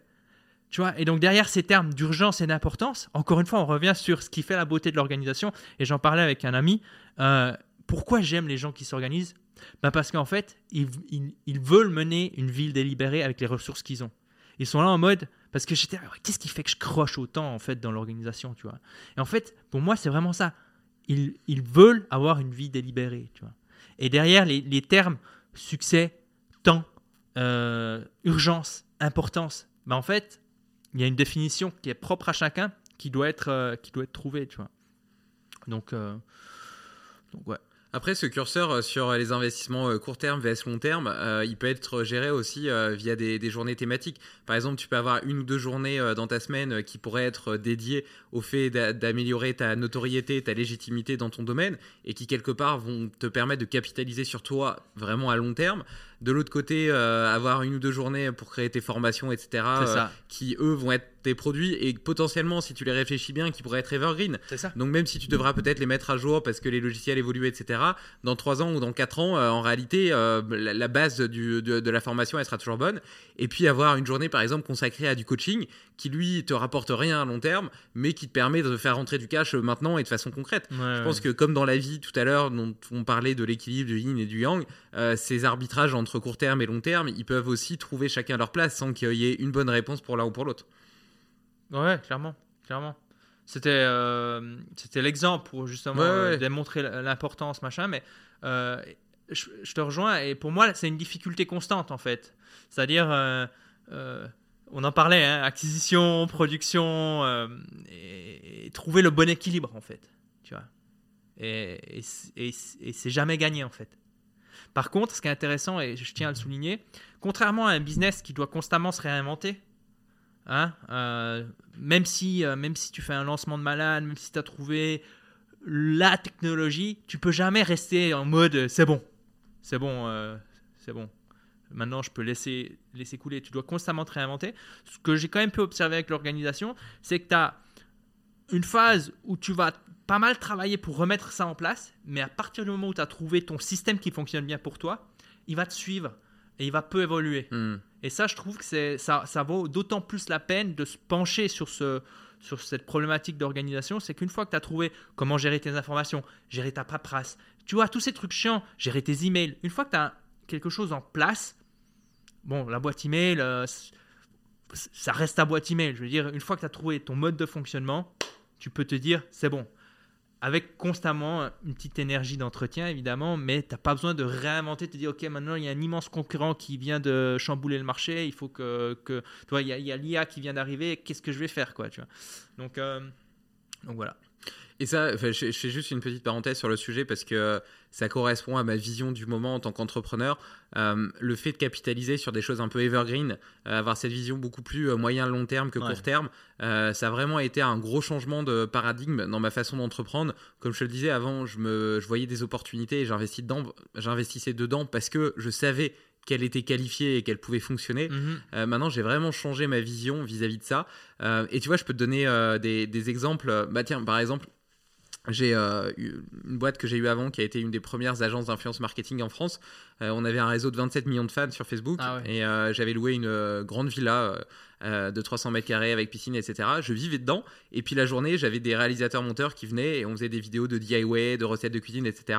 dans lesquelles on faisait des placements produits pour des, pour des marques. On, a- on avait notamment un, un client qui était Jiffy qui nous payait 100 000 euros par mois euh, pour, euh, pour faire ses placements produits justement et euh, avoir du reach dans nos vidéos virales. Ouais. Et euh, je leur fais de la mauvaise pub, euh, désolé. Euh, mais euh, systématiquement, les trucs qu'ils nous filaient cassaient avant même qu'on ait eu le temps de terminer la vidéo. Donc souvent, ils devaient nous, en- nous envoyer deux trois copies de chaque produit parce que ça pétait avant qu'on ait fini. Et ça m'a vraiment dégoûté de, de, de Jiffy parce que je me dis, ok, certes, c'est des trucs pas chers, mais c'est une telle perte d'énergie pour les d'énergie électrique, d'énergie en termes de matières premières, d'énergie humaine pour ceux qui produisent tout ça, d'énergie euh, humaine pour ceux qui les vendent, d'énergie humaine pour les gens qui vont les acheter après, etc. Expédié, service Voilà, après-vente. Exactement, d'énergie euh, pour ceux, pour, pour les pour les éboueurs, etc. Les trucs de recyclage. Enfin, en fait, tu, tu vois toutes les déperditions d'énergie pour un truc qui au final euh, n'aura servi à rien, tout ça pour le vendre pas cher. Euh, Enfin, moi, c'est vraiment tout ce que je déteste. tu vois. Ouais. Et, euh, et en réalité, j'avais jamais fait vraiment le parallèle parce que moi, je travaille plutôt sur des, des, des business, tu vois, qui sont digitaux. Euh, mais en réalité, il y a plein de trucs que je fais qui sont pas du tout evergreen. Si je m'interroge, euh, est-ce que mon business il sera toujours là dans 5 ans ou dans 10 ans? Est-ce que le temps de cerveau utilisé de, de mes collaborateurs, il, il est vraiment utile à long terme? Bah peut-être, peut-être pas, tu vois. Et je pense que c'est, enfin, en, euh, tout cas, personnellement, j'essaie de beaucoup plus me poser cette question-là. Et lorsque je crée quelque chose, tu vois, j'adore ces podcasts-là parce que euh, quand quelqu'un découvre un épisode de Limitless, euh, souvent il va réécouter tous les épisodes d'avant. Hmm. Et tous les épisodes d'avant, même si j'ai évolué, j'ai progressé entre temps, etc., Bien en sûr. réalité, c'est des espèces de snapshots de, de conversations, euh, de, de bribes, euh, de gemmes de sagesse, de philosophie, etc., euh, qui sont proposés par certains de, de mes invités que je respecte énormément et, et qui seront toujours vrais. Et dans 5 ans, tu peux réécouter un épisode que j'ai fait de cet épisode-ci, là, maintenant, par exemple, et tous les, tous les petits tips que tu as filés sur l'organisation, et ben, ils seront encore utiles, tu vois. Hmm. Et, et j'essaie vraiment de m'inscrire dans cette, dans cette logique de durabilité parce que je trouve que l'humain est tellement est riche d'intelligence et en même temps a une énergie, une existence, une durée sur Terre qui est limitée. Hmm. Et je trouve qu'il faut qu'on prenne conscience de notre responsabilité vis-à-vis de celle-là, de responsabilité via- vis-à-vis de nos ressources, qu'elles soient énergétiques personnelles ou énergétiques au niveau à l'échelle de la planète, donc d'un point de vue plutôt écologique, et qu'on les utilise à bon escient.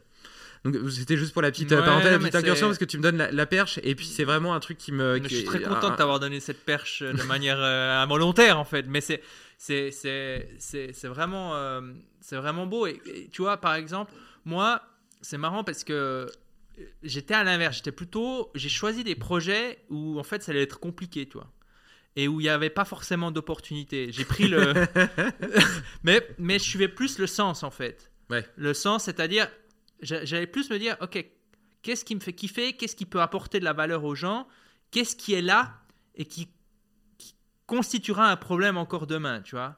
Et quand j'ai lu du, du stoïcisme, je vois euh, Sénèque qui a des très beaux textes qui parlent déjà du manque de temps. Et des gens qui courent après les engagements et qui font trop et qui, voilà, qui, qui ont une vie, une vie euh, qui n'est pas délibérée.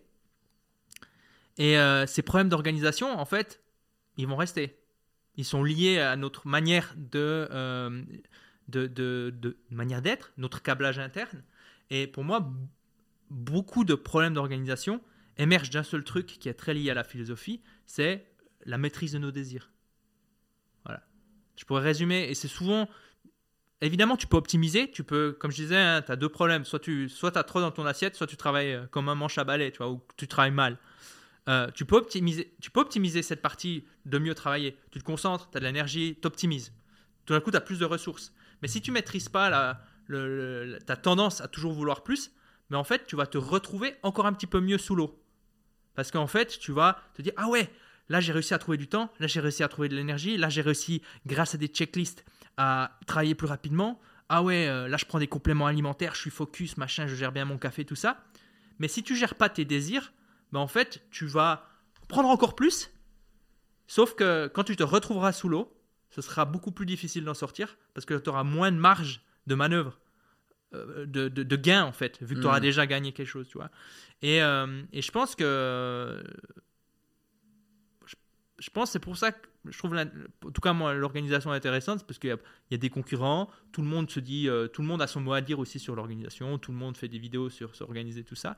Je me dis, ok, j'ai envie d'aller là-dedans, tu vois, parce que, encore une fois, j'essaie de, de, de- de long terme.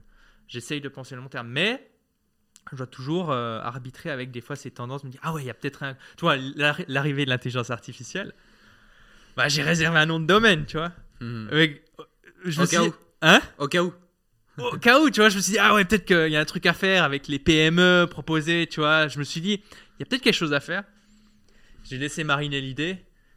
Après, je me suis dit, non, attends, essaye de, essaye de continuer de, d'alimenter ça, tu vois, de, de- d'alimenter ce que tu as fait, de, ce que tu as créé, même si c'est, euh, si c'est à une petite échelle, tu vois.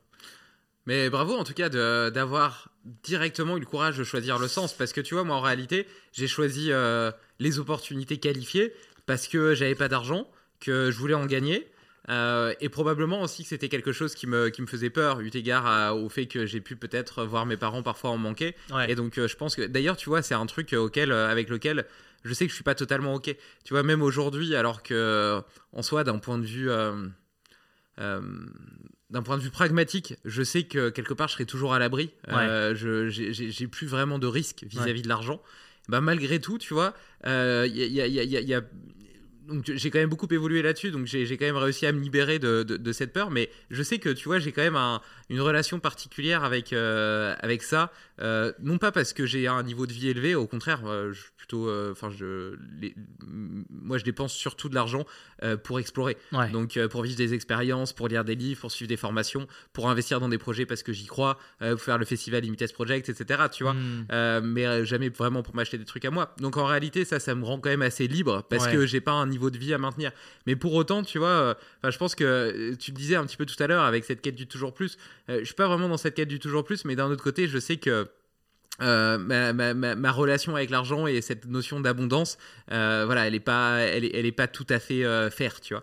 Et, et, et toi, euh, c'est le stoïcisme justement qui a été pour toi une ressource qui t'a permis de pas avoir peur de te lancer dans le sens, quitte à bah, vivre sous des ponts parce que tu Ouais. savais pas si t'arriverais à gagner de l'argent comme ça? Non, non, pas du tout. Ah, je rebondis sur la, ta relation à l'ar- à l'argent. Moi aussi, hein, j'ai j'ai un problème de relation à l'argent euh, et j'ai- je travaille dessus. Quoi. Je pense que c'est quelque chose d'assez fréquent dans notre société euh, capitaliste hein, qui met en avant qu'un seul truc, le profit. Euh, si on peut faire un peu de. de on peut prendre soin de l'écologie et de, la- de notre environnement, c'est bien, mais C'est du bonus. voilà, c'est du bonus, tu vois. Euh, non, moi en fait, le parcours, c'est que j'étais salarié, donc j'avais pas ce, ce besoin de. Si tu veux, moi. Tu faisais en side project. Hein, pardon Tu faisais ça en side project. C'est ça. Et donc en fait, moi j'étais là en mode, ok, euh, qu'est-ce qui, m- qu'est-ce qui m'anime Euh, suffisamment pour que le week-end, plutôt que de passer euh, tout mon temps à, à- je sais pas, à voyager ou, ou ouais, bah, bref, occuper mes journées de 36 000 manières possibles, qu'est-ce qui fait que j'avais ces- ces- cette énergie et ce temps et cette envie de travailler là-dessus? Donc forcément, je pense que ça, c'était une grosse différence entre... ta situation et la mienne. C'est que moi, j'avais, si tu veux, j'avais pas besoin de, gagner de l'argent. Je le gagnais déjà avec mon projet. Et tout d'un coup, on m'a dit, grâce à un mentor, un pote euh, qui, lui euh, vivait de son business, tu sais, euh, tu devrais bloguer, tu devrais faire ceci, machin. tu sais, tu peux gagner de l'argent, machin. Et petit à petit, je me suis dit, ah ouais, ben je vais essayer. Tu vois, et petit à petit, ça a fonctionné. Et je me suis dit, ah ouais, attends. Là, j'ai fait un lancement qui m'a apporté tant, mais en side project. Donc, si je quitte complètement. Et, et- et moi, je suis un, un peu un. Tu sais, je pense pas que tu t'intéresses à l'organisation euh, en étant un gars serein de base. Tu vois, moi, je suis un peu, en- je suis un peu anxieux de base. Tu vois, et par la suite, j'ai découvert le, le, le stoïcisme, mais c'est pas le stoïcisme qui m'a qui m'a permis de me lancer. Je me souviens, moi, j'avais lu le livre qui, Déclic qui m'a permis de me lancer. Alors, c'est un processus long parce que quand tu fais 15, a- 15 ans de salariat, bah forcément, tu es addict à ton salaire mensuel. Bien sûr. Ça, c'est clair et net. Et, euh, et cette addiction, elle reste très longtemps. Même, même, même maintenant, des fois, je me dis, toi, tu fais tes comptes fin du mois, tu es là. Si tu pas un bon mois, tu te dis, ah non, mais attends, alors que tu causes à des entrepreneurs, ils disent, ouais, mais qu'est-ce que tu regardes sur le mois? Regarde sur l'année, voire plus, suivant le business, tu vois. Et euh, c'est pour ça que je trouve que c'est intéressant ces, ces discussions. Et moi, le livre qui m'a fait euh, des déclics, en plus des personnes, parce que c'est aussi les discussions que avec des gens, machin, tout ça, mais euh, c'est Osho.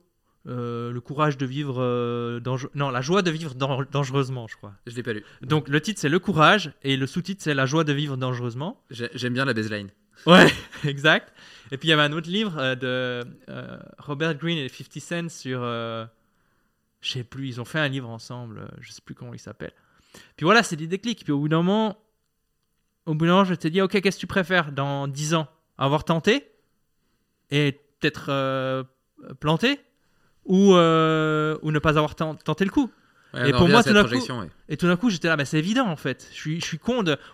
le pire des trucs, c'est je tente. En plus, tu vois, c'est du contenu en ligne. C'est pas, t'as, pas un investissement comme. Tu vois, j'ai énormément de respect pour les, les artisans qui ont beaucoup de stock à acheter, qui sont euh, pignons sur rue, qui ont des charges importantes.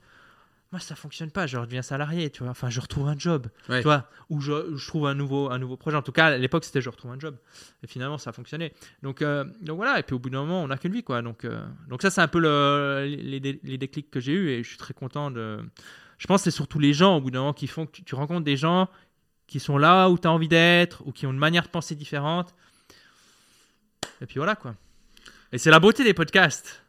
D'ailleurs, j'ai le rêve une fois de lancer un podcast parce que en fait, tu fais des rencontres tellement euh, Hmm. diversifiées. Tout d'un coup, tu as une idée qui te. Une seule idée peut changer ta manière de voir euh, plein de choses, quoi. Non, mais c'est clair, c'est, pas moi qui vais te dire le contraire. D'une part, c'est un terreau de réflexion extrêmement riche. C'est Ouais. des rencontres qui changent une vie. C'est aussi des expériences parfois que tu peux être amené à vivre. Enfin, moi, j'ai, dit déjà plein de fois, mais Limitless Project a vraiment changé ma vie Ouais, à tout clair. niveau. Ah, et bah, ça c'est- m'étonne pas. le- le- le- la puissance de, de ce podcast a été dingue d'un point de vue personnel. Ah Euh, ouais, et si, en plus euh, ça, ça apporte aux auditeurs, bah, c'est, vraiment un cercle vertueux qui est, qui est, qui est incroyable. Euh, tu parlais de l'addiction au salaire. C'est clair qu'on a une addiction au salaire, tout comme on a une addiction à notre compte épargne, à nos économies. Ouais. On veut toujours le faire grossir sans se dire qu'en réalité, ça devrait nous permettre de prendre le risque de vivre pleinement notre vie, justement. Euh, et moi, j'ai une autre addiction, c'est l'addiction à mes mails. Euh, Mm. Tu vois, je suis plutôt un dinosaure avec mon téléphone, donc je suis pas trop euh, addict ou accro aux réseaux sociaux, j'y Ouais. vais pas trop, etc. Même WhatsApp et tout ça. Je, WhatsApp, je réponds une fois par jour et c'est tout. Et mes notifications, elles sont désactivées. Enfin, j'ai de la chance par rapport à ça. Mais par contre, j'avais tendance à checker mes mails euh, 20 fois par Ouais, jour, 30 ouais, fois par jour. Justement, en plus, ça fait une forme de multitasking parce que tu vois, je suis sur, concentré sur un truc, paf, j'ouvre mes mails, euh, je vois un truc, paf, je réponds à ce mail et puis je reprends ma tâche. Donc euh, à faire du multitasking comme ça. Alors regardez même sur mon téléphone, tu vois, genre le matin, je me lève, première chose que je fais, je regarde Ouais. l'application mail, le soir, les re-regarder. Euh, outre le fait de me rendre moins efficace sur mes tâches, de me concentrer sur les choses urgentes plutôt que sur les choses importantes, ça crée aussi une espèce de brouillard cérébral et puis aussi une forme de, de stress un petit peu constant parce que parfois, tu as, toujours des sollicitations. En fait, parfois, tu es content parce que tu lis un mail, etc., Ouais. qui, qui, qui t'excite, qui te met de bonne humeur. Mais tu as aussi euh, plein de mails qui sont euh, ni positifs ni, ni négatifs, mais qui demandent des choses de ta part. Donc, ça te ça, ça t'utilise quand même une charge mentale en mode faudrait que je fasse ça, faudrait que je fasse ça. On en revient au vide cerveau d'ailleurs. Mais si tu le notes pas sur ton vide cerveau, euh, ça, reste, ça reste dans ta tête. Parce que, imagine, regarde, tu regardes tes mails sur ton téléphone, tu peut-être pas ton vide cerveau ouvert juste à côté. Ouais. Donc voilà, donc ça, ça reste là. Et puis parfois, tu lis aussi des choses négatives, des problèmes à gérer. Enfin, moi, en tant que chef d'entreprise, euh, des problèmes, j'en ai tous les jours, tu vois. Et, donc, et donc, tout ça, quelque part, euh, ben, ça, te, ça te bouffe quand même une forme de, de clarté mentale. Et donc, euh, Euh, on en revient à cette, à cette, euh, à cette, à cette phrase. Euh, L'innovation vient de la contrainte. Ouais. Euh, je me suis imposé la contrainte de les regarder plus que deux fois par semaine, le, jeu, le mardi et le jeudi. Ouais. Euh, et donc là, c'était peut-être un petit peu extrême. Parce Ouais. que du coup, le mardi et le jeudi, j'y passais toute mon après, mais j'avais pas terminé le, le- le mardi soir ou le jeudi soir de le faire. Donc j'ai un petit peu changé ça. Maintenant, je le fais quand même tous les après-midi. Mais c'est quand même déjà beaucoup mieux qu'avant parce que déjà, je les check pas le matin. J'ai un créneau qui est dédié où je fais que ça. Et, et j'ai supprimé l'application mail de mon téléphone. Très bien. Donc comme ça, j'arrête euh, quand même de les checker. Euh, ça, tu vois, pour moi, ça a été, euh, ça a été un, un gros changement. C'est bien de reprendre euh, Conscience du temps. conscience du temps qui passe. ouais, je t'ai coupé, désolé. Non, non, non, vas-y, vas-y. Bah, du coup, que- comment est-ce que toi tu le. Tu, le- tu ouais, le alors les mails, pour, pour moi, j'ai aussi. en fait, si tu veux, tu vois, tous les outils numériques sont addictifs, mais inévitables. Et donc, en fait, tu, tu peux pas te dire, bon, je vais vivre sans mail, tu vois. Non, mais c'est clair. Ouais. Même si, tu, même si tu vas dans le Larzac euh, élever des chefs, tu dois euh, annoncer par mail au gouvernement euh, le nombre de chefs que tu as, tu vois. Puis pour tes producteurs, pour acheter tes grains, etc. Enfin. Donc en fait, euh, t'as vraiment un- quand tu peux pas quitter une situation, soit tu l'acceptes en mode bon, je vérifie mes mails et puis voilà, j'y vais au feeling. J'en parle d'ailleurs, travailler au feeling. Euh, L'un des pires euh, trucs que tu peux faire quand si tu veux avoir être un peu productif. Ou alors, ou alors, euh, tu te dis bon bah comment je vais faire pour euh, établir une relation? Et le mail est très addictif. Tu sais, il y a la, il y a cette récompense variable intermittente qui a souvent été euh, mentionnée, comme quoi, quand tu sais pas ce qui va t'arriver, si c'est positif, si c'est une bonne nouvelle ou une mauvaise nouvelle, ni quand ça va arriver, ça peut être demain, ça peut être dans deux semaines, ça peut être dans un mois. En fait, tu as tendance à, à tout le temps euh, rafraîchir pour voir si ça arrive. Tu Bien vois, sûr. C'est euh, Skinner, comment il s'appelle j'ai perdu son nom, mais c'est Skinner avec son expérience sur les. Je crois que c'était des rats ou des pigeons, je sais plus, ou peut-être les deux. Bref, Peut-être les deux. Peut-être les deux. Bref. euh, et donc le mail, moi, je le gère d'une manière très simple, que j'ai une assistante. Non.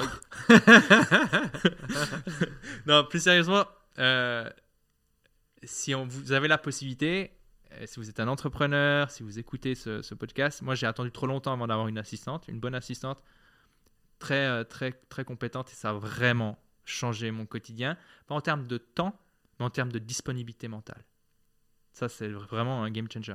Après, durant des années, ouais. Ouais, euh, juste, tu travailles comment? Donc c'est elle qui a accès à ta boîte mail, Ouais. qui traite les mails et puis qui te, Voilà. qui te t'envoie ceux qui Voilà. sont Dans mon, on a, elle, elle a aussi un cerveau numérique. Donc en fait, on a un point en commun dans lequel on échange. Donc quand il y a des choses qui sont pas urgentes, elle me tag dans cet endroit qui s'appelle conversation. Et puis, euh, tu vois, typiquement, s'il y a un email auquel elle peut répondre, euh, mais il lui manque une information, bah, elle va me, me demander là, tu vois. Puis quand il y a une urgence, elle m'écrit sur Telegram. Bon, voilà. Et là, je me connecte sur, euh, sur, euh, sur ma boîte mail et je me connecte une fois par semaine sur ma boîte mail. Euh, la boîte mail euh, générique. Après, j'ai une boîte mail pour les clients de euh, ma, mon académie. Là, je me connecte en fin de journée une fois pour traiter les questions parce que c'est quelque chose que j'ai envie de faire. Je, le- je leur réponds par vidéo, je leur envoie un petit, un petit loom. Enfin, tu vois, il y a une sorte de suivi. C'est une plateforme où, tu peux avoir une sorte de suivi Ouais, asynchrone. Schoolmaker. Voilà, exactement. Et, et donc, je fais ça. Euh, mais sinon, ma boîte générique, euh, ça, c'est- mon setup actuel, c'est-à-dire une fois par semaine. Euh, avec une assistante, évidemment. Avant, je faisais comme toi, c'est-à-dire que j'utilisais le même logiciel que j'ai mentionné avant, parce qu'il y a une autre fonctionnalité qui te permet d'accéder ou non à certaines applications, certains sites web quand tu le souhaites dans la journée. Parce que j'avais pas la volonté de résister. Alors, certains jours, j'avais la volonté. Je me disais, ok, là, c'est bon, go, c'est parti, puis ça allait bien. Mais après une mauvaise nuit, si j'étais un peu stressé, machin.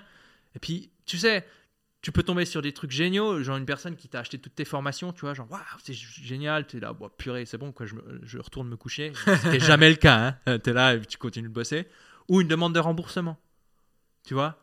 Et donc, si tu, si tu veux écrire un article ou si tu tu t'apprêtes à tourner une vidéo ou, ou faire un podcast ou peu importe, et que tu as une personne, euh, bah, ça peut être une demande de remboursement ou une personne qui t'insulte, tu vois. Parce que forcément, quand on voit 25 000 mails euh, régulièrement, euh, enfin 25 000 personnes à peu près, bah forcément, tu as des gens dans le tas qui, en ont marre et puis qui sont pas forcément très, très corrects, tu vois. Et donc, avec le temps, tu peux te, protéger contre ça, mais pas tout le temps. Tu vois, suffit que tu aies encore un truc qui se passe pas bien dans, ta vie privée, etc. Et donc, je voulais plus être confronté à ça. Et donc, euh, évidemment, l'assistante est un luxe que des personnes ne peuvent pas avoir, mais je- pense qu'un très bon départ est de ne pas consulter ses emails avant midi, quoi. Hmm. Voilà. Et d'utiliser un logiciel pour bloquer euh, le smartphone. Maintenant, quand j'interviens des fois en entreprise, les managers ils me disent c'est pas possible. Je leur dis ok, pas de problème. Pas avant midi, mais, mais la première heure sans mail. Voilà. Et puis après, le logiciel que, que je mentionne depuis le début qui s'appelle Call Turkey, hein, pour ceux qui sont là. Bon, c'est quoi ce logiciel Ouais, j'allais justement te demander. c'est quoi ce logiciel Euh, Il s'appelle Cold Turkey. Euh, en fait, ce logiciel te permet aussi de paramétrer celui-ci de sorte que tu peux te dire, OK, j'ai droit à tant de temps par heure pour consulter mes emails. Donc ça te permet de te dire, bon, en fait, si tout d'un coup j'ai un collègue qui me dit, ouais, je t'ai envoyé un email, ça nécessite une réponse rapide, tu sais que tu as 10 minutes ou le temps que tu t'es euh, attribué. Encore une fois, on joue beaucoup avec les limites. Hein, euh, limitless, euh, ça colle pas vraiment avec le nom du, du podcast, mais. et en fait, toi, en tant que manager, tu sais que chaque heure, tu as droit à 10 minutes. C'est une manière de faire. Ou alors, tu dis à la fin de chaque heure, j'ai droit à 10 minutes. Et on revient sur quelque chose que je mentionne dans presque tous mes bouquins c'est soyez délibérés, posez-vous et réfléchissez à votre relation aux outils numériques. Parce que l'avantage qu'ils t'offrent, tes outils numériques, c'est que une fois que tu les as configurés, les effets, ils sont là jour après jour, semaine après semaine, mois après mois. Tu vois, t'as plus à te poser la question. Hmm. Et ça, c'est les gens, ils, ils se rendent pas vraiment compte de ça. Ils se disent ah ouais, ça va me prendre du temps. Oui, mais ça, c'est quoi 10 heures? Si après, une fois que tu as fait ça, tu vois, le cerveau numérique, la formation en ligne, c'est 10 heures. Tu doubles pour suivre la formation et tout mettre en place, 20 heures. Et si tu as un manche en organi en, en- tu n'as jamais touché un ordinateur de ta vie, il faut compter 30 heures à peu près. J'exagère un peu, mais voilà.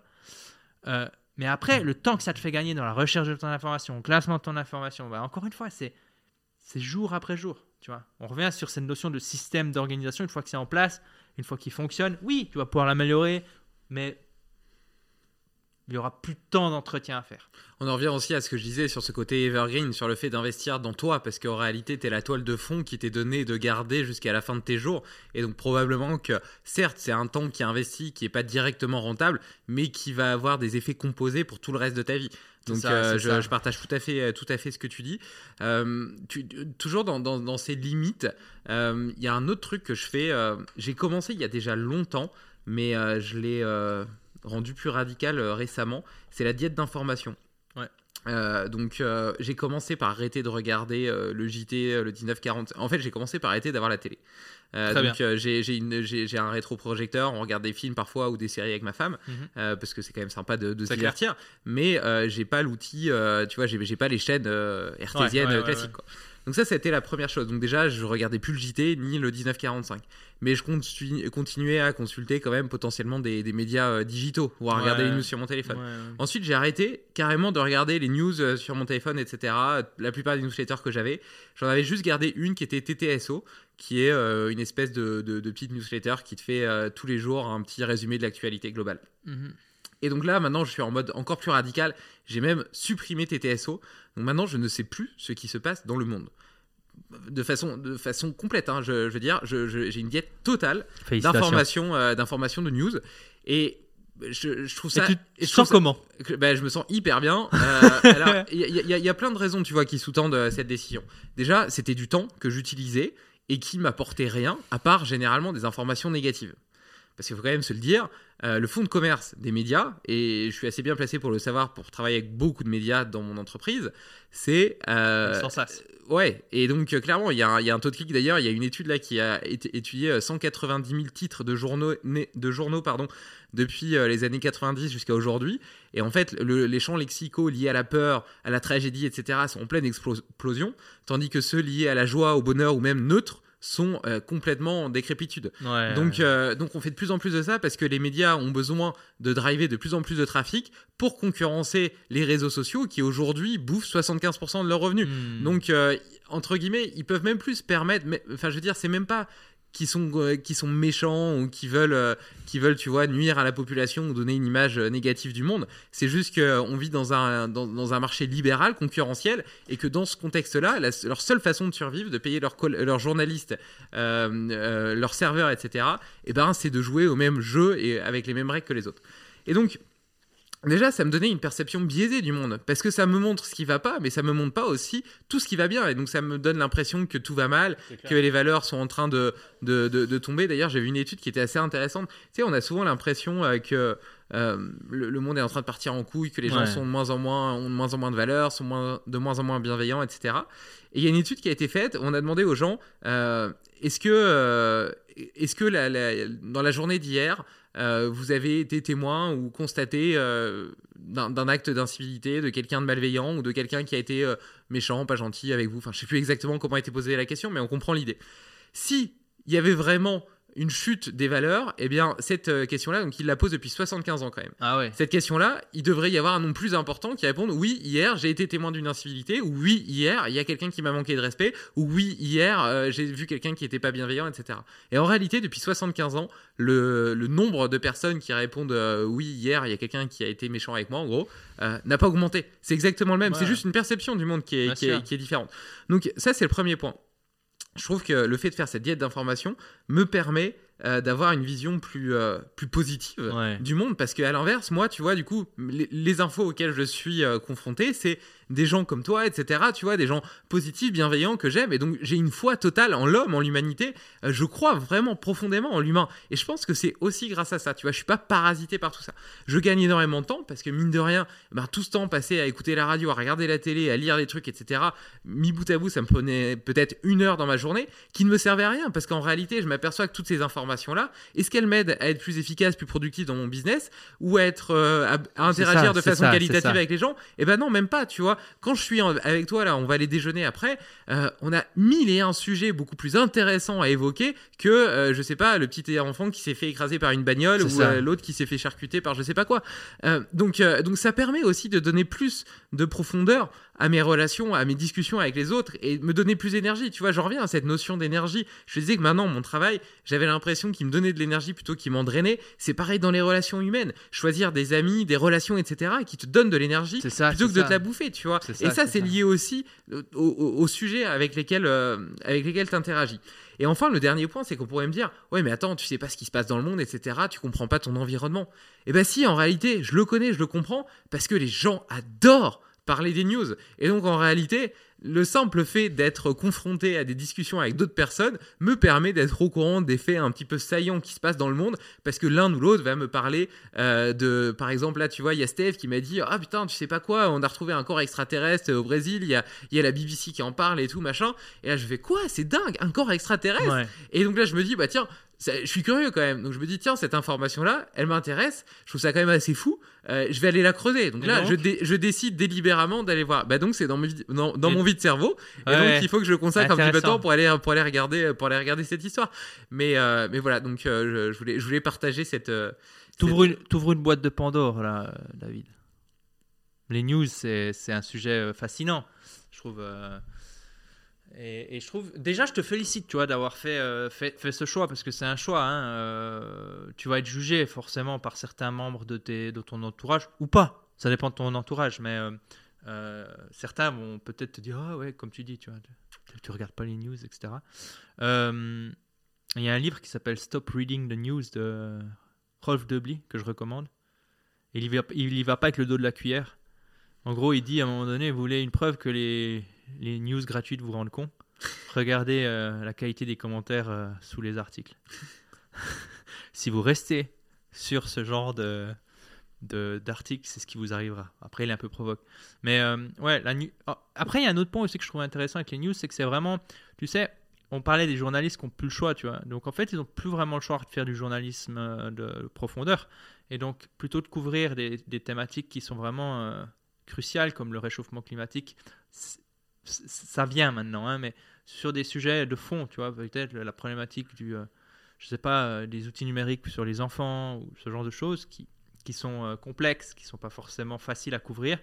euh, on va plutôt, dans un gain de, de performance, dans une optique de performance, couvrir des, des éléments qui sont très faciles à, à couvrir. Hmm. Le prof décapité, etc. Tu vois, genre, je vais sur place, j'interviewe des gens, je prends quelques photos, j'ai un truc sans sas.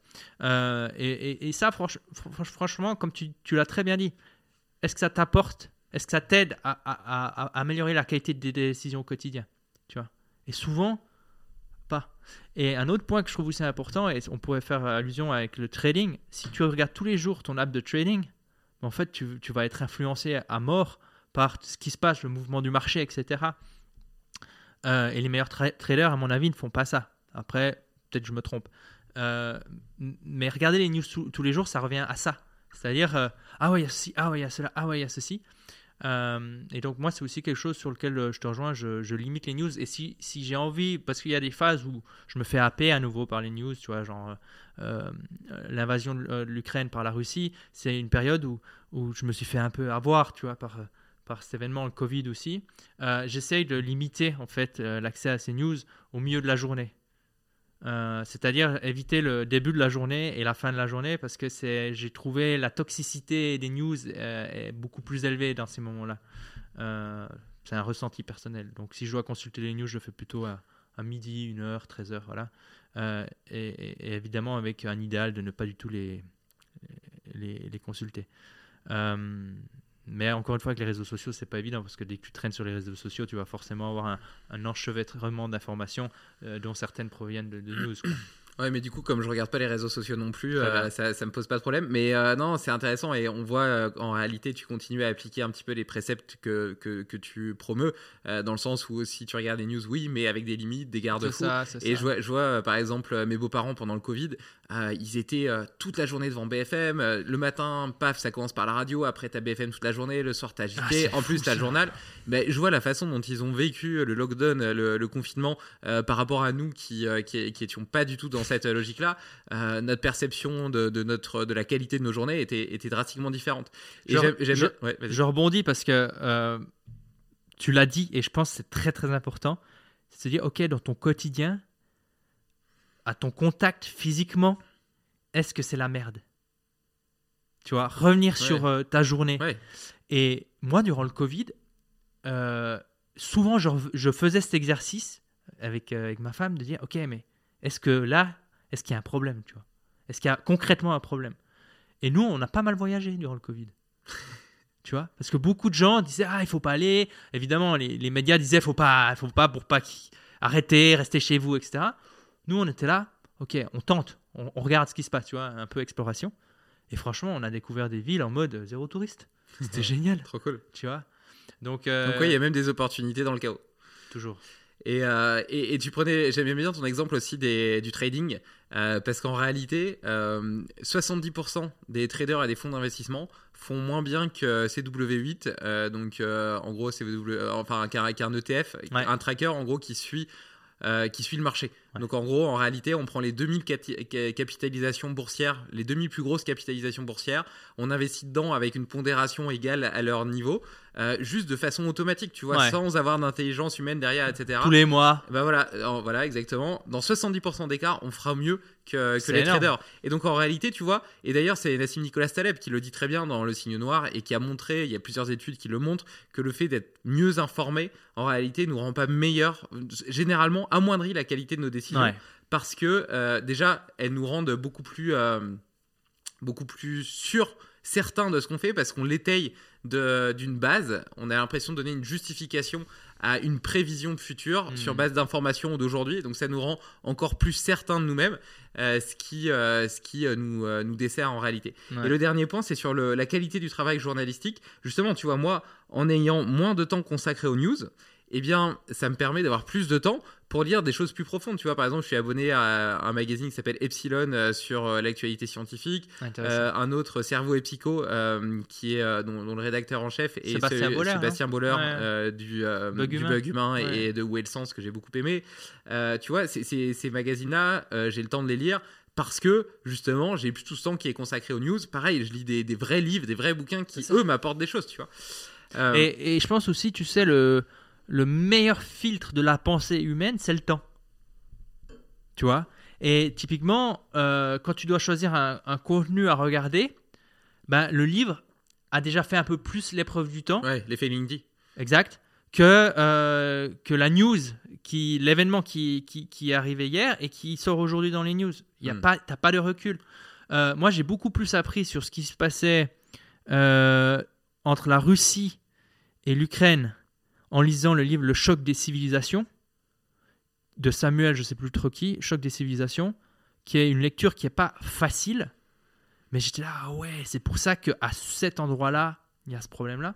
Donc un livre qui a été écrit il y a des années, mais qui me donnait un bien meilleur éclairage sur ce qui se passait aujourd'hui que euh, les news. euh, oui, euh, X civils sont morts dans un bombardement russe, tu vois, t'es là. Ok, est-ce que j'ai du contrôle sur cette information? Ça, c'est aussi un bon point, c'est une bonne question. Est-ce que j'ai du contrôle sur cette Hmm. information Tu vois? Bon, non, en fait. euh, qu'est-ce, que- qu'est-ce je peux faire?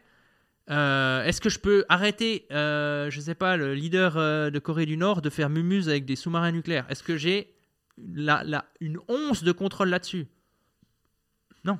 Donc pourquoi est-ce que je, je, je, je, je me remplis le cerveau de ça? On est ce qu'on on, est ce qu'on mange, mais on, on pense aussi ce qu'on lit et ce qu'on consomme tout le temps.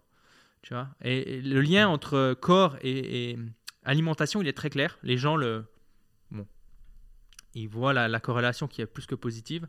Par contre, avec l'information, c'est pas encore le cas chez, chez tout le monde. Et ce que tu dis là, c'est fondamental parce que est-ce que j'ai un pouvoir sur euh, ce qui se passe? La réponse est non, mais du coup, ça crée de la tension et de la frustration. Exact. Et ça, on le voit très bien avec la politique en France, notamment, où euh, on adore, euh, en tant que Français, euh, critiquer les décisions de nos dirigeants politiques. Mais est-ce que pour autant, on est capable, euh, déjà, est-ce qu'on a toutes les informations nécessaires à vraiment juger de la situation? ouais, On ça. pourrait déjà se poser cette, question-là. Mais quoi qu'il en soit, même si on l'avait, est-ce qu'on a un pouvoir concret d'action ou d'impact euh, sur, euh, sur ça? Bah, pas forcément, tu vois. Donc, à part créer de la frustration, d'appeler les autres en disant Oh, tu te rends compte, il est en train de faire ça, etc. Machin. En fait, ça, ça crée de la tension, de l'énervement, etc. Mais qui, qui- c'est de l'énergie perdue, quoi. C'est vraiment, de, vraiment de l'énergie perdue. Euh, tu parlais tout à l'heure des neurotypes. Euh, je crois que c'est Christian Thibaudot, euh, les euh, 1A, Ah, 1B, ok, ok, etc. ouais. Mais peut- peut-être que je me trompe. Euh, sinon, en tout cas, euh, dans, dans l'approche BMO aussi, on a les, euh, les sérotoninergiques, ocytocinergiques, introvertis, extra- extravertis. Ouais. Euh, et, euh, et ça me fait penser aussi, euh, parce que tu parlais de ceux qui étaient vraiment dans le, dans le fait de faire, et puis ceux qui sont plutôt dans le fait de être. Euh, c'est Quentin Viard, euh, lors de sa conf, qui parlait justement euh, du euh, do et du bi. Euh, Qu'est-ce que tu dirais aux gens qui sont tout le temps dans le faire, faire, faire, faire, faire pour leur apprendre à être un petit peu plus dans le ok, tu peux consacrer un créneau d'une heure dans ta journée à rien faire, c'est ce qu'il te faut. Et à ceux qui sont plutôt dans le être, dans le justement moins dans l'action et plus dans le ressenti, de, de- au feeling, d'être un peu plus dans l'action et ok, euh, ajoute un petit peu dans ta journée. euh, Est-ce que tu as des petits hacks pour Ouais. les aider à équilibrer un petit peu cette, euh, ces neurotypes? Ouais, c'est un travail identitaire et je suis pas un spécialiste de tout ce qui est neurosciences, neurotypes, etc. Mais euh, moi, ce qui m'a pas mal aidé parce que je suis un type A, donc comment je me suis moi-même un peu euh, Hacké. hacké, c'est en, en- en- en lisant euh, The Power of Full Engagement, très bon livre, où en fait les mecs ils t'expliquent euh, par A plus B en montrant des études que bon, ceux qui performent le mieux, c'est des gens qui, qui qui font qui se régénèrent. Mais la, la régénération c'est pas l'absence de c'est pas juste rester là devant la télé tu vois régénération c'est peut-être passer du temps avec euh, ta femme avec tes enfants lire un bon livre sans écran euh, faire du sport de la respiration de l'exposition à l'eau froide toutes des choses qu'on partage tu vois toi et moi. Euh, donc c'est pas juste euh, juste rien faire. Le truc c'est que tu peux devenir addict à l'agitation. Donc en fait, et il parle d'un CEO qui n'arrive pas à déconnecter. Tu vois, qui, même en vacances, il est là, ah, il a besoin de, ce, de cette stimulation. Et là, je pense que les neurosciences peuvent pas mal euh, éclairer le- la, la problématique. Et donc, je pense déjà comprendre que ça va pas venir du premier coup. C'est-à-dire, quand tu déconnectes, tu vas pas te sentir bien les premiers temps. Parce qu'en fait, tu es addict à cette sensation Mm. de ah, yeah, tu vois, je, je me sens en mouvement. Ça, c'est le premier truc. Deuxième truc, c'est simplement, euh, moi, je fais du sport, donc c'est pour ça que j'ai travaillé là-dessus. Je me suis dit, ah ouais, si je, si je m'entraînais tous les jours, est-ce que je serais plus performant euh, que si je m'entraînais trois ou quatre fois par semaine? Est-ce que je ferais, j'aurais plus ou moins de blessures? Et j'ai réalisé que les fois où je me suis blessé, c'est souvent des fois où euh, je je m'écoutais pas, des moments où j'avais tendance à pousser trop, tu vois, la machine. Et ça, ça m'a aidé à un petit peu faire le, le shift. Et puis euh, après, un autre point, c'est aussi de me dire que euh, quand je, je suis dans, ces, dans les phases de régénération, c'est, des fois là où j'ai des excellentes idées qui émergent. Parce que, encore une fois, mon cerveau, il est là. Mais quand je dis régénération, c'est des fois aussi ne rien faire. C'est-à-dire, même pas lire un livre, c'est aller se balader, c'est aller faire un bivouac, c'est, je sais pas, c'est, je sais pas, faire aller euh, euh, de la natation, c'est peut-être, tu vois. Hmm. Et des fois, dans des moments comme ça, un peu comme sous la douche, tac, t'as des trucs qui disent, ah ouais, purée. Et, à ces moments-là, faut les capturer, ces idées. Et donc avoir un petit calepin, un petit truc. Puis pour les personnes qui sont plus dans, plus dans l'être, euh, bah, c'est des gens qui profitent, qui aiment bien euh, profiter de la vie, bah, c'est de se dire, OK, à quoi ressemblerait ton quotidien si tu agissais un petit peu plus et quelles sont les, les, les nouvelles sensations que tu découvrirais euh, si tu mettais cette nouvelle habitude en place ou si tu arrêtais de faire cette, cette habitude. Donc, j'irais un peu dans cette direction. Euh, mais encore une fois, je ne suis pas forcément euh, un thérapeute ou un, spécialité des neurosciences. Euh, donc, donc voilà. Tu parlais tout à l'heure de ton bureau debout. Ouais. Euh, je suis moi aussi un adepte de la chose. D'ailleurs, j'ai un petit tapis euh, mauve mat en Ouais, dessous, ouais, euh, qui est un tapis anti-fatigue, mais avec des espèces de reliefs. euh, du coup, ça permet de bouger un peu les pieds, c'est assez agréable. Alors moi, il, est, il est électrique, donc je peux le monter et le descendre Mhm. sans avoir de manivelle. Mais en réalité, moi j'ai plutôt le défaut inverse, je le laisse tout le temps debout parce que j'adore bosser debout. Donc c'est, je, me- je me- je le mets de temps en temps en position assise quand je sens que j'en ai besoin, mais la plupart du temps, il est en position debout. Euh, deux autres petits hacks que j'utilise pour euh, accroître ma productivité et mon focus, euh, surtout le, le matin quand j'ai vraiment besoin de me concentrer. Je mets une casquette pour réduire mon champ de Mhm, vision. ouais. Surtout que maintenant j'ai un appart au-dessus du lac et donc le Ah. fait de, de voir, j'ai l'impression d'être sur une péniche, j'ai de l'eau partout autour de moi. C'est magnifique, c'est génial, mais naturellement, si- sinon je peux avoir tendance à trop regarder et donc à perdre mon focus. Un peu comme les chevaux, tu vois, ils ont des œillères sur les côtés pour pas voir leur environnement. Ouais. Bah, ça te met un peu dans une bulle et tu te concentres euh, sur ton truc. Et euh, j'utilise l'application euh, Brain.fm qui est des ambiances musicales Ouais. avec des sons binauraux que j'aime bien aussi. Et indépendamment de la science qui peut sous-tendre euh, l'utilisation de, telle ou telle euh, technique, donc euh, Brain.fm et la casquette par exemple, indépendamment de cette science-là, ça crée aussi une forme d'ancrage parce que à chaque fois quand je me mets le matin sur ma gestion de projet, etc., donc sur mes choses importantes, paf, j'ai toujours ces petites habitudes Mhm. et, et donc ça me ça- voilà exactement, ça me met un conditionnement, tu vois, et donc mon cerveau il sait que là, ok, il doit être focus, etc., et je le vois vraiment sur ma concentration. Est-ce que toi, tu as optimisé des choses dans, dans, dans ton environnement, ta façon de travailler pour être euh, plus productif? Ouais, ouais, énormément. Euh, bon, il y a déjà le bureau, ça c'est clair. Euh, ça c'est, Alors, pour moi, il y a deux, deux environnements, physique et numérique. Donc, en en termes physiques, euh, il y a vraiment le bureau avec le tapis. Le tapis a fait une grosse différence. Euh, Mm. Sans tapis, ou non, j'avais un peu des, des- des tensions dans, Ouais, les, dans les mollets parce que, encore une fois, je pense que le, le sang ne re- remonte moins bien, ou peu importe, il doit y avoir une explication. Euh, mais le tapis fait une grosse différence. Euh, et puis après, moi, ce que j'utilise, c'est un petit minuteur. où je vois le temps restant de, mon, de ma prochaine phase en fait, de travail. Et ça me permet, vu que mon ordinateur se verrouille toutes les, toutes les heures, tu vois, à 55 exactement, de 55 à, à la fin à, so- à 60, voilà. Mais en fait, des fois, tu vois, je prends une pause café qui dure par exemple 15 minutes, et quand je reviens, ben, par exemple, il est, je sais pas, il est 9h20. Tu vois et donc là, j'utilise le minuteur pour faire le, le, le- temps restant, pour m'indiquer le temps restant entre euh, 20 et euh, 55. Euh, et le minuteur, moi, pareil, avant chaque euh, phase. Et puis ça, je le dis encore, mais c'est quand je veux vraiment être en mode euh, tirer des lasers par les yeux et puis soulever des montagnes. C'est pas toute l'année. Mais quand je suis dans une phase où je suis très strict sur la manière de gérer mes ressources et d'avancer sur mes projets, j'utilise ce minuteur. Donc ça, ça m'aide aussi à vraiment être focus. Et ce qui est intéressant avec ce minuteur, c'est que je le pose sur mon bureau. Et Lisa, quand elle rentre dans mon bureau, elle voit le minuteur, elle voit le temps restant, elle dit est-ce que ma demande peut attendre? Et ça, c'est aussi un, un tips que je donne aux managers, essayer de, ou des gens qui, qui travaillent, euh, tu sais, avec des équipes, ou essayez d'inculquer ça quand vous avez le minuteur qui tourne, c'est-à-dire que vous êtes en mode focus. Et ce qui est intéressant par rapport au casque, c'est que le temps restant euh, est affiché. Et donc, ça permet à la personne de prendre la décision par elle-même, ok, est-ce que ma demande peut attendre 20 minutes ou 25 minutes ou le temps restant, tu vois. Donc ça, c'est un petit truc. Euh, et puis après, il y a la, respiration, je trouve intéressant. Je, fais de la respiration avant de rentrer dans ma zone, avant de, de me concentrer. Euh, ça, ça m'aide aussi à. Tu fais quoi comme respiration Respiration carrée, un truc comme ça? Ouais, je fais cohérence cardiaque, mais en mode euh, euh, 60% d'inspiration et puis 40% d'expiration. Ok. Voilà, un petit peu plus de Plus pour énergie. Voilà, un peu plus dynamique. Et ça, tu le fais, tu fais quoi? Tu le fais avant ta phase d'une heure, par exemple, Ouais. pendant 5 minutes? Ouais, exactement. Donc- Et donc, tu le fais plusieurs fois? Dans ta journée? Non, je le fais, je le fais au début de ma journée. Ok, au début Voilà. de ta journée. Ou si d'un coup je vois que j'ai un petit crash, mais non, je le fais pas tout le temps. Sinon, au bout d'un moment, ça va commencer à prendre Oui. pas mal de temps. Euh, mais ça, c'est ma, ma petite routine de démarrage. Puis un truc qui m'a énormément aidé et qui est vraiment sous-estimé.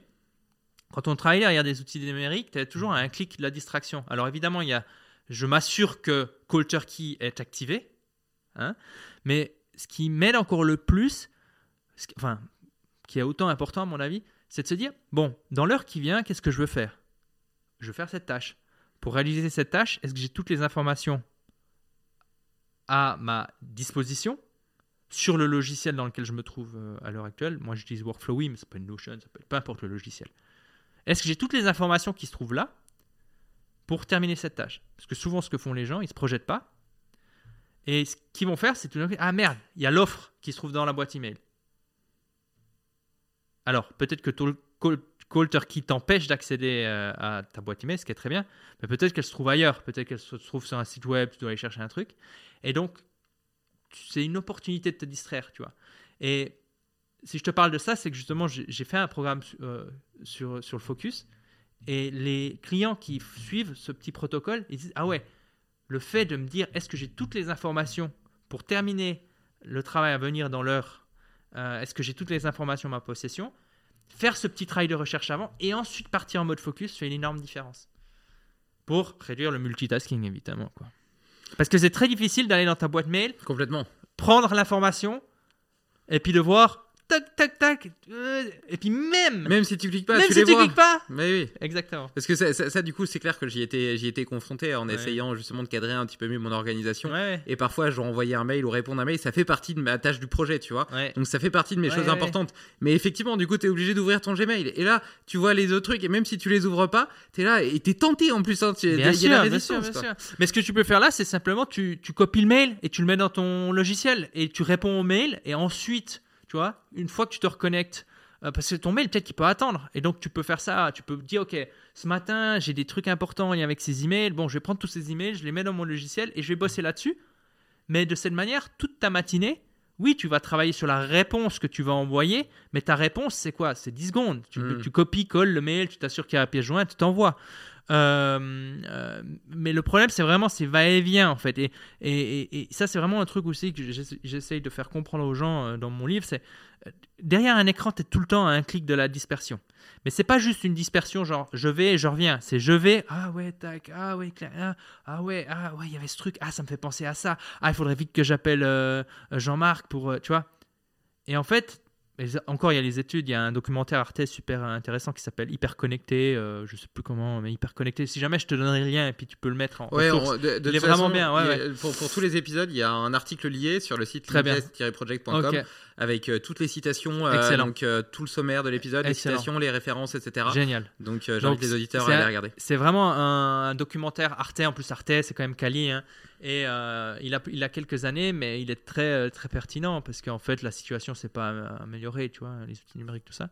Et qui montre justement euh, par A plus B qu'en fait, euh, quand tu zigzags, tu es beaucoup moins performant, même si tu as l'impression d'être plus performant. Et, et donc voilà quoi. Et c'est peut-être la, la plus grande frustration, à mon avis, de la productivité, c'est que la vraie productivité, enfin, le travail de surface, ressemble souvent plus à du vrai travail que le vrai travail. Hmm. Tu vois, quand La tu préparation. Pardon? Tu parles de la préparation Non, je parle, tu sais, le travail de surface, c'est quand tu t'agites, tu fais plein de choses, tu multitasques. De l'extérieur, si une personne te regarde euh, et qu'elle n'est pas forcément, euh, comment dire, euh, consciente de la productivité, tu vois, elle aura dire Ah ouais, cette personne, waouh, Ouais. elle balance, elle, fait du loup, elle est au téléphone, elle fait des trucs. Alors qu'une personne productive, tu vois, euh, moi, des fois, quand je fais du coaching client, ils me disent euh, tu, ouais, tu peux, tu peux ouvrir ton agenda, j'ai juste envie de voir. Puis il y a trois tâches. Tu vois? Mais sous la tâche, il y a par exemple une checklist. Ou c'est une tâche qui dure peut-être trois heures. Donc, euh, tu vois, et franchement, déjà, si tu arrives à te concentrer trois heures par jour, de manière focus, tu fais partie du 1% des gens les plus, euh, les plus performants en termes d'attention. Ça veut pas dire que tu travailles sur les bonnes choses, ça c'est encore un autre truc, quoi. Mais termes de- d'efficacité et de focus, c'est très rare. D'ailleurs, je crois que Cal euh, Newport, il en parle dans son livre, c'est si tu, si tu focuses vraiment à fond, c'est 4 heures par jour à peu près. Après, euh, après t'es t'es lessivé, t'es essoré, quoi. Et là, tu peux faire un peu des emails, des trucs, des machins, quoi. Des calls. Travaille moins, euh, moins focus, quoi. Ouais, je suis d'accord. Moi aussi, du coup, les calls, j'ai fait aussi l'après-midi. euh, Enfin, je reviens un petit peu à ce que je disais. Euh, je te propose de passer aux, aux petites questions de fin. Ouais, le, le temps avance, euh, on, va, on, on va clôturer. Mais euh, euh, tu en as déjà pas mal parlé, mais dans la- dans- dans l'environnement, si, euh, si on dézoome un petit peu, sans se focus euh, spécifiquement sur la productivité et l'organisation, est-ce qu'il y a trois choses qui sont vraiment indispensables dans toutes tes journées et qui te permettent d'exploiter pleinement ton potentiel? Ouais. euh, alors, je. Merci Andrew Huberman. Je sais qu'on l'aime bien les deux. Ouais, Et je pense qu'il y a pas mal de gens qui écoutent euh, Limitless Project qui l'aiment bien aussi. Euh, mais ça fait maintenant plusieurs mois que je sors. Première chose que je fais la journée, c'est je sors, je m'expose à la lumière du jour et ça a plein d'effets positifs sur les rythmes circadiens et tout ça. Et j'ai un endroit super pour le faire, donc exposition à la nature. Euh, quand mon petit générateur de KO il est réveillé, je le prends. Tu vois, donc ça me permet vraiment de, de, de passer un bon moment. Donc euh, je fais ça. Ensuite, je bois beaucoup d'eau. Euh, bah tu vois là, je bois, euh, j'ai une envie folle d'uriner, mais c'est bon, je, je, je tiens le coup. Euh, mais en gros, ça me force à prendre des pauses aussi. C'est Ouais, con, hein. Mais tu, tu bois, donc voilà, forcément au bout d'un moment, ça te force à prendre des pauses, en plus de cold turkey. Et, donc il y a ça. Et puis ensuite le sport. C'est-à-dire le sport, mais le, la fonte, c'est-à-dire la kettlebell, quoi. Euh, ça, c'est vraiment quelque chose, euh, spécialement Strong First. Euh, moi, j'ai- vraiment, j'ai vraiment croché avec, avec l'école Strong First, que tu connais, j'imagine. Bien sûr. Ouais. J'ai fait les niveaux euh, 1 et 2 pour l'instant. Ouais, c'est un point commun qu'on a aussi. Hein. En kettlebell? Ouais, Ouais. tout à fait. Ben, tu sais, je vais te le dire, mais euh, depuis, que, euh, depuis ta conférence, là, continue d'explorer, ben, suite à ça, je me suis inscrit à euh, poids du corps. Ah ouais? Ouais, pour Ah, devenir, euh, J'en suis honoré. pour devenir euh, instructeur au poids du corps. Donc là, c'est en décembre. Mais ouais, tout ça pour dire, alors évidemment, je réoriente un peu mes entraînements, mais ça a une place centrale et je pense que au final, au final, euh, le, tu sais, il y a eu souvent cette séparation corps-cerveau, mais c'est la même chose. Donc, euh, en plus, je parle à un convaincu, je parle à des convaincus qui, qui nous écoutent. Donc, euh, donc voilà, je pense que c'est. euh, D'ailleurs, il y a un livre qui est très bien, encore, un- encore un qui s'appelle euh, Why Zebra Don't Have Ouais. Ulcers. Et en gros, le gars, si tu peux lire tout son livre, il est ultra intéressant, mais en gros, il dit ce qui fonctionne le mieux pour gérer le stress, ben, en fait, c'est de te défouler. Voilà. Donc, faire du sport. Ouais, j'aime beaucoup, euh, j'aime beaucoup son travail aussi. euh, Il est fou, euh, j'adore. Et, d'ailleurs, je pense qu'il a été, euh, je pense qu'il a été traduit en français. euh, donc en français, le titre, ça doit être Pourquoi les zèbres n'ont pas, de, font pas d'ulcère, un truc comme ça. Je crois qu'il a été traduit. Il est vraiment très très intéressant. Il m'a aussi beaucoup appris sur la parentalité. et, et il montre justement, tu vois, que les zèbres, ils sont pas tout le temps en train de s'en faire pour le lion qui va potentiellement les bouffer. C'est. Quand le lion arrive, paf, il court, il s'enfuit, puis après il tremble un petit peu pour évacuer toutes Ouais. les catécholamines, qui, euh, l'adrénaline, etc., le cortisol, qui lui ont permis d'être euh, focus justement pour s'enfuir. Et puis paf, il recommence à manger de l'herbe C'est comme ça. si de rien n'était C'est quoi. ça, c'est ça. Et c'est, si tu veux, le, le- le problème de, de l'humain. La, force et le problème, c'est qu'il se projette, c'est qu'il anticipe. Hmm, Mais il c'est la chaîne de la prédiction. Ouais, c'est ça. Euh, Est-ce qu'il y a un outil que tu as acheté récemment et qui a changé ton quotidien? Récemment ou pas d'ailleurs Un outil euh, qui, a, qui a changé mon quotidien. Euh, Une nouvelle kettlebell. Alors, ça, c'est pour mes 35 ans. Mes potes, ils m'ont offert une kettlebell de 48 kilos. 48 wow. Mais elle prend la poussière. hein. T'inquiète, putain. pour l'instant, euh, pour l'instant, elle me, elle m'enseigne la modestie. Tu vois, elle est dans mon salon. Elle est là, mais la poignée, elle, a- ouais, elle prend la poussière, quoi. En fait, le cadeau, c'était surtout le livreur. Mais il était, prépa- mais, mais il était préparé. Il est venu avec son gros semi-remorque, il a descendu le truc et puis il m'a demandé que je prenne la kettlebell. Bref. Euh, non, euh, barre de traction euh, que j'ai fixée en dessus de la porte de ma cuisine. Très bien. Voilà. Comme ça, tu, fais, tu peux te suspendre un peu Bah pendant en la fait, journée. ouais, en fait l'idée c'est simple, c'est que quand je fais mes pauses, je vais voir la petite famille, je fais une traction, et puis idéalement c'est chaque fois que je passe sous la barre, je fais une traction. C'est un idéal, je le fais pas tout le temps, mais ouais. Ok, cool. Ça veut dire quoi pour toi réussir sa vie? Faire quoi? Réussir sa vie, ça veut dire quoi pour toi? Euh, Pour moi, c'est avoir du temps euh, à tuer, Euh, sans sans être stressé en fait, tu vois, genre c'est ça, c'est avoir du temps à tuer en ayant une sorte de tranquillité d'esprit, tu vois, pas de te faire du souci sur plein de choses. Ouais, ça a l'air génial. Non, mais après, bah, ce temps à tuer, Non, non, non, ça a l'air génial. Je disais pas ça du tout d'un d'un point de vue critique, mais plutôt dans le sens, euh, si- s'il y a un truc sur lequel il faudrait que je, je travaille et à une, une forme de luxe pour moi dans ma conception de la vie, euh, ça serait ça, tu vois. Pouvoir me dire, ok, bah là, euh, euh, pendant une heure ou deux heures. C'est génial. Voilà, bah, mais je suis à des années-lumière de ça. Quoi. Ouais, ouais, mais encore une fois, je pense que ça, ça se met en place. Et Bien sûr, bien sûr. Et après, ce temps, t'en fais ce que t'en veux, le moment où il arrive, mais tu vois, te dire, bon, ben. Bon, voilà, tu vois. Je sais pas qu'est-ce que je vais faire aujourd'hui. Euh, Je parle pas aujourd'hui, aujourd'hui, mais Ouais, par exemple samedi, tu vois. Ouais, bon après, après si ça m'arrive quand même le week-end, euh, dimanche par exemple, Voilà. euh, tu vois, enfin pendant la sieste de ma fille, je bosse et puis avant qu'elle euh, se, se réveille aussi. Mais après, euh, c'est une journée qui est consacrée et je la passe avec ma famille. Je sais pas forcément ce que je vais faire à l'avance, Ouais. donc en réalité, je mens quand je dis que ça m'arrive jamais. Ça m'arrive un petit peu. Ouais. Euh, Est-ce que tu aurais un défi à proposer à nos auditeurs pour les 15 jours à venir? Quelque chose qu'ils pourraient faire tous les jours et qui leur permettrait potentiellement d'explorer quelque Bien chose sûr, de nouveau dans bien leur sûr, vie? bien sûr. Bah, le petit exercice que j'ai donné là, de, tu commences ta journée, tu listes tes tâches, tu mets un petit point à côté de chaque tâche, et puis en fait, euh, à la fin de la journée, tu, tu fais les comptes. Si tu as réussi à faire toutes tes tâches, tu récupères tous les points, mais si tu en manques une seule, donc c'est-à-dire si tu n'as pas réussi à faire toutes tes tâches, c'est zéro point. Euh, on peut, on, on peut, c'était clair? Ouais, je Ouais, c'était très clair, très, Donc, très clair. Ça, c'est un exercice qui paye pas de mine, mais qui, euh, qui en dit, enfin qui fait Qui permet de reprendre le contrôle un petit peu sur son organisation et le temps être- que prennent les choses. de plus être en mode réaction, Hmm. mais d'être plus dans, dans, dans la euh, euh, d'être proactif par rapport à ce que tu décides de faire. Et c'est ça qui est important. En fait, ça peut être simplement euh, des tâches simples, tu vois, genre je sais pas euh, ranger les chaussures dans le meuble à chaussures, tu vois. C'est pas important le type de tâche. Ce qui est important, c'est de dire je décide de faire ça et je le fais. Hmm. Refaire cette connexion plutôt que ah il y a ces imprévus, il y a ces trucs tac tac tac et ce que tu expliquais très bien, tu arrives à la fin de ta journée, ta ta femme elle te dit euh, bon, t'as foutu quoi de ta journée? Plein de choses, mais je sais pas quoi. L'agitation, ouais. Euh, T'as un prochain invité à me recommander? Euh, un prochain invité à, à te recommander. Ouais, il est aussi en Suisse, tiens. Il s'appelle Soufiane, Soufiane Maloui.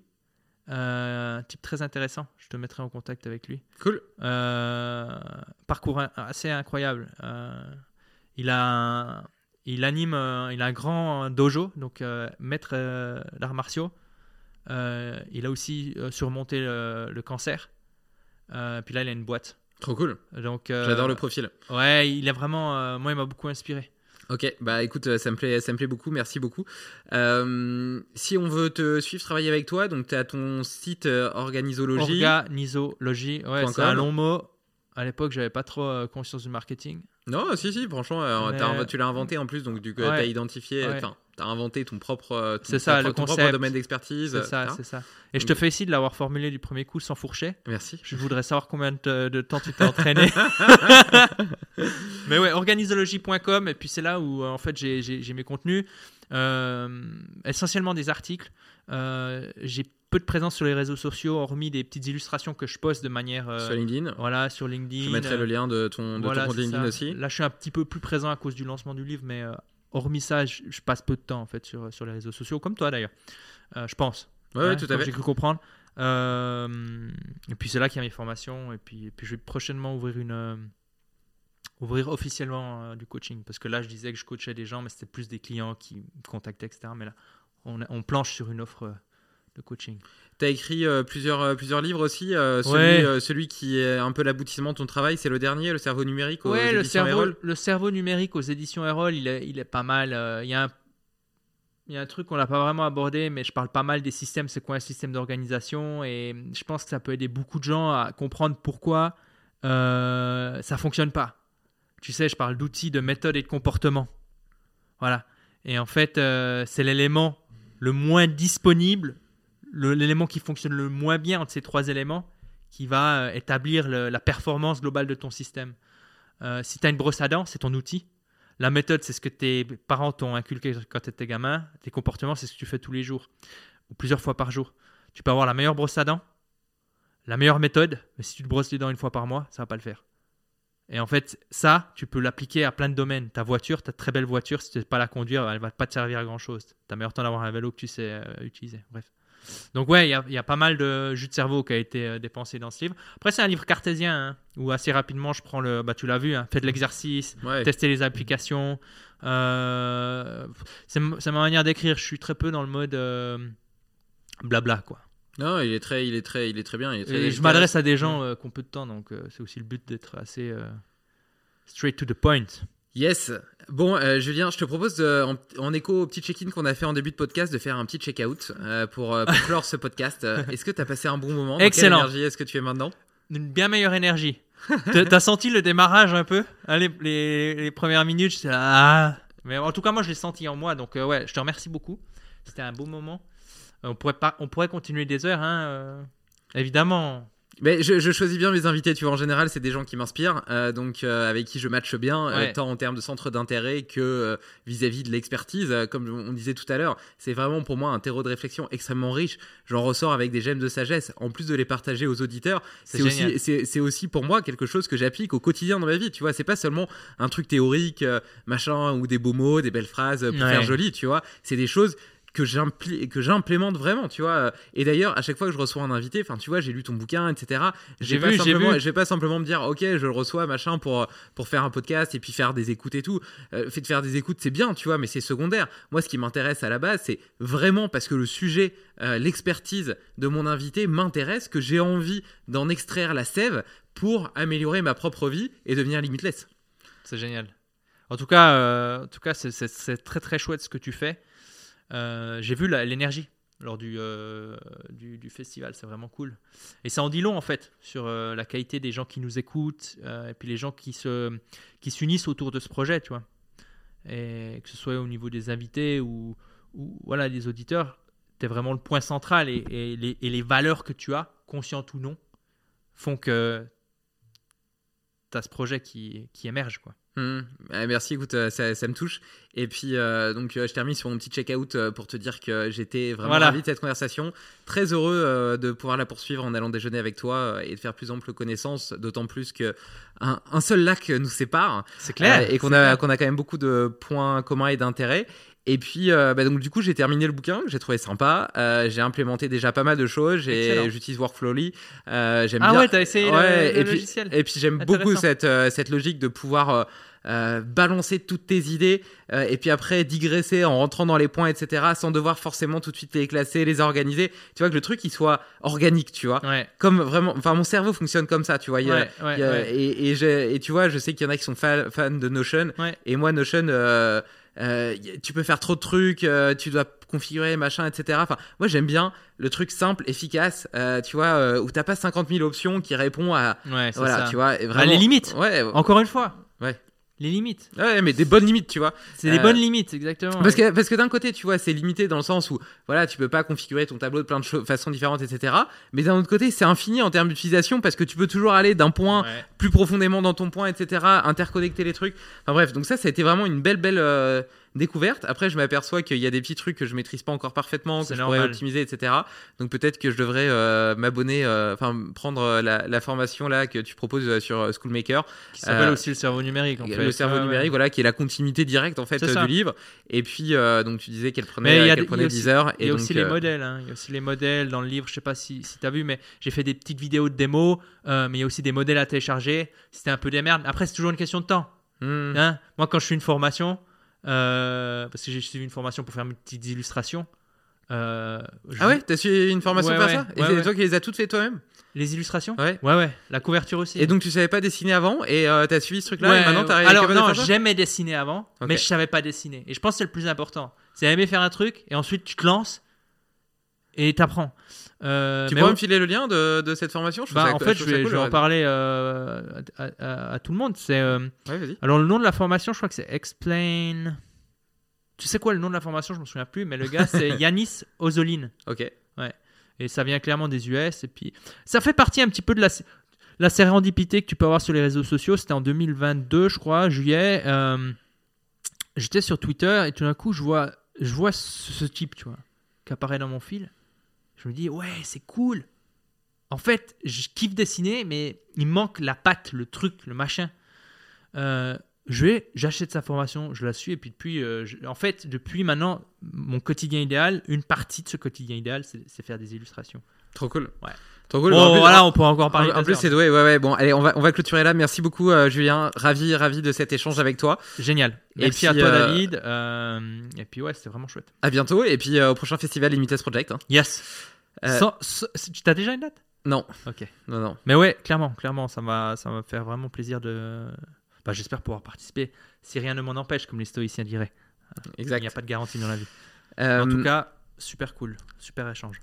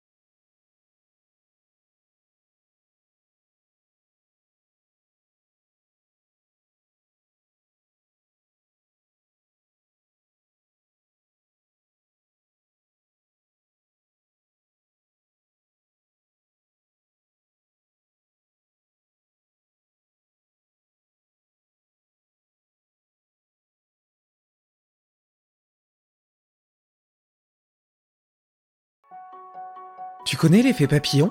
Un battement d'aile peut changer le monde. Alors si cet épisode t'a plu, partage-le autour de toi.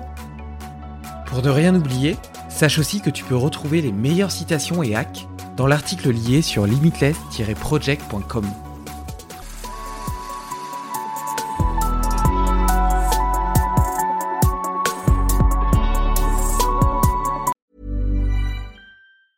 As a person with a very deep voice, I'm hired all the time for advertising campaigns. But a deep voice doesn't sell B2B, and advertising on the wrong platform doesn't sell B2B either. That's why, if you're a B2B marketer, you should use LinkedIn ads. LinkedIn has the targeting capabilities to help you reach the world's largest professional audience.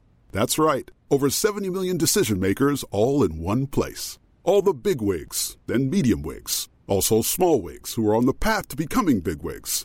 Okay, that's enough about wigs. LinkedIn ads allows you to focus on getting your B2B message to the right people. So, does that mean you should use ads on LinkedIn instead of hiring me, the man with the deepest voice in the world?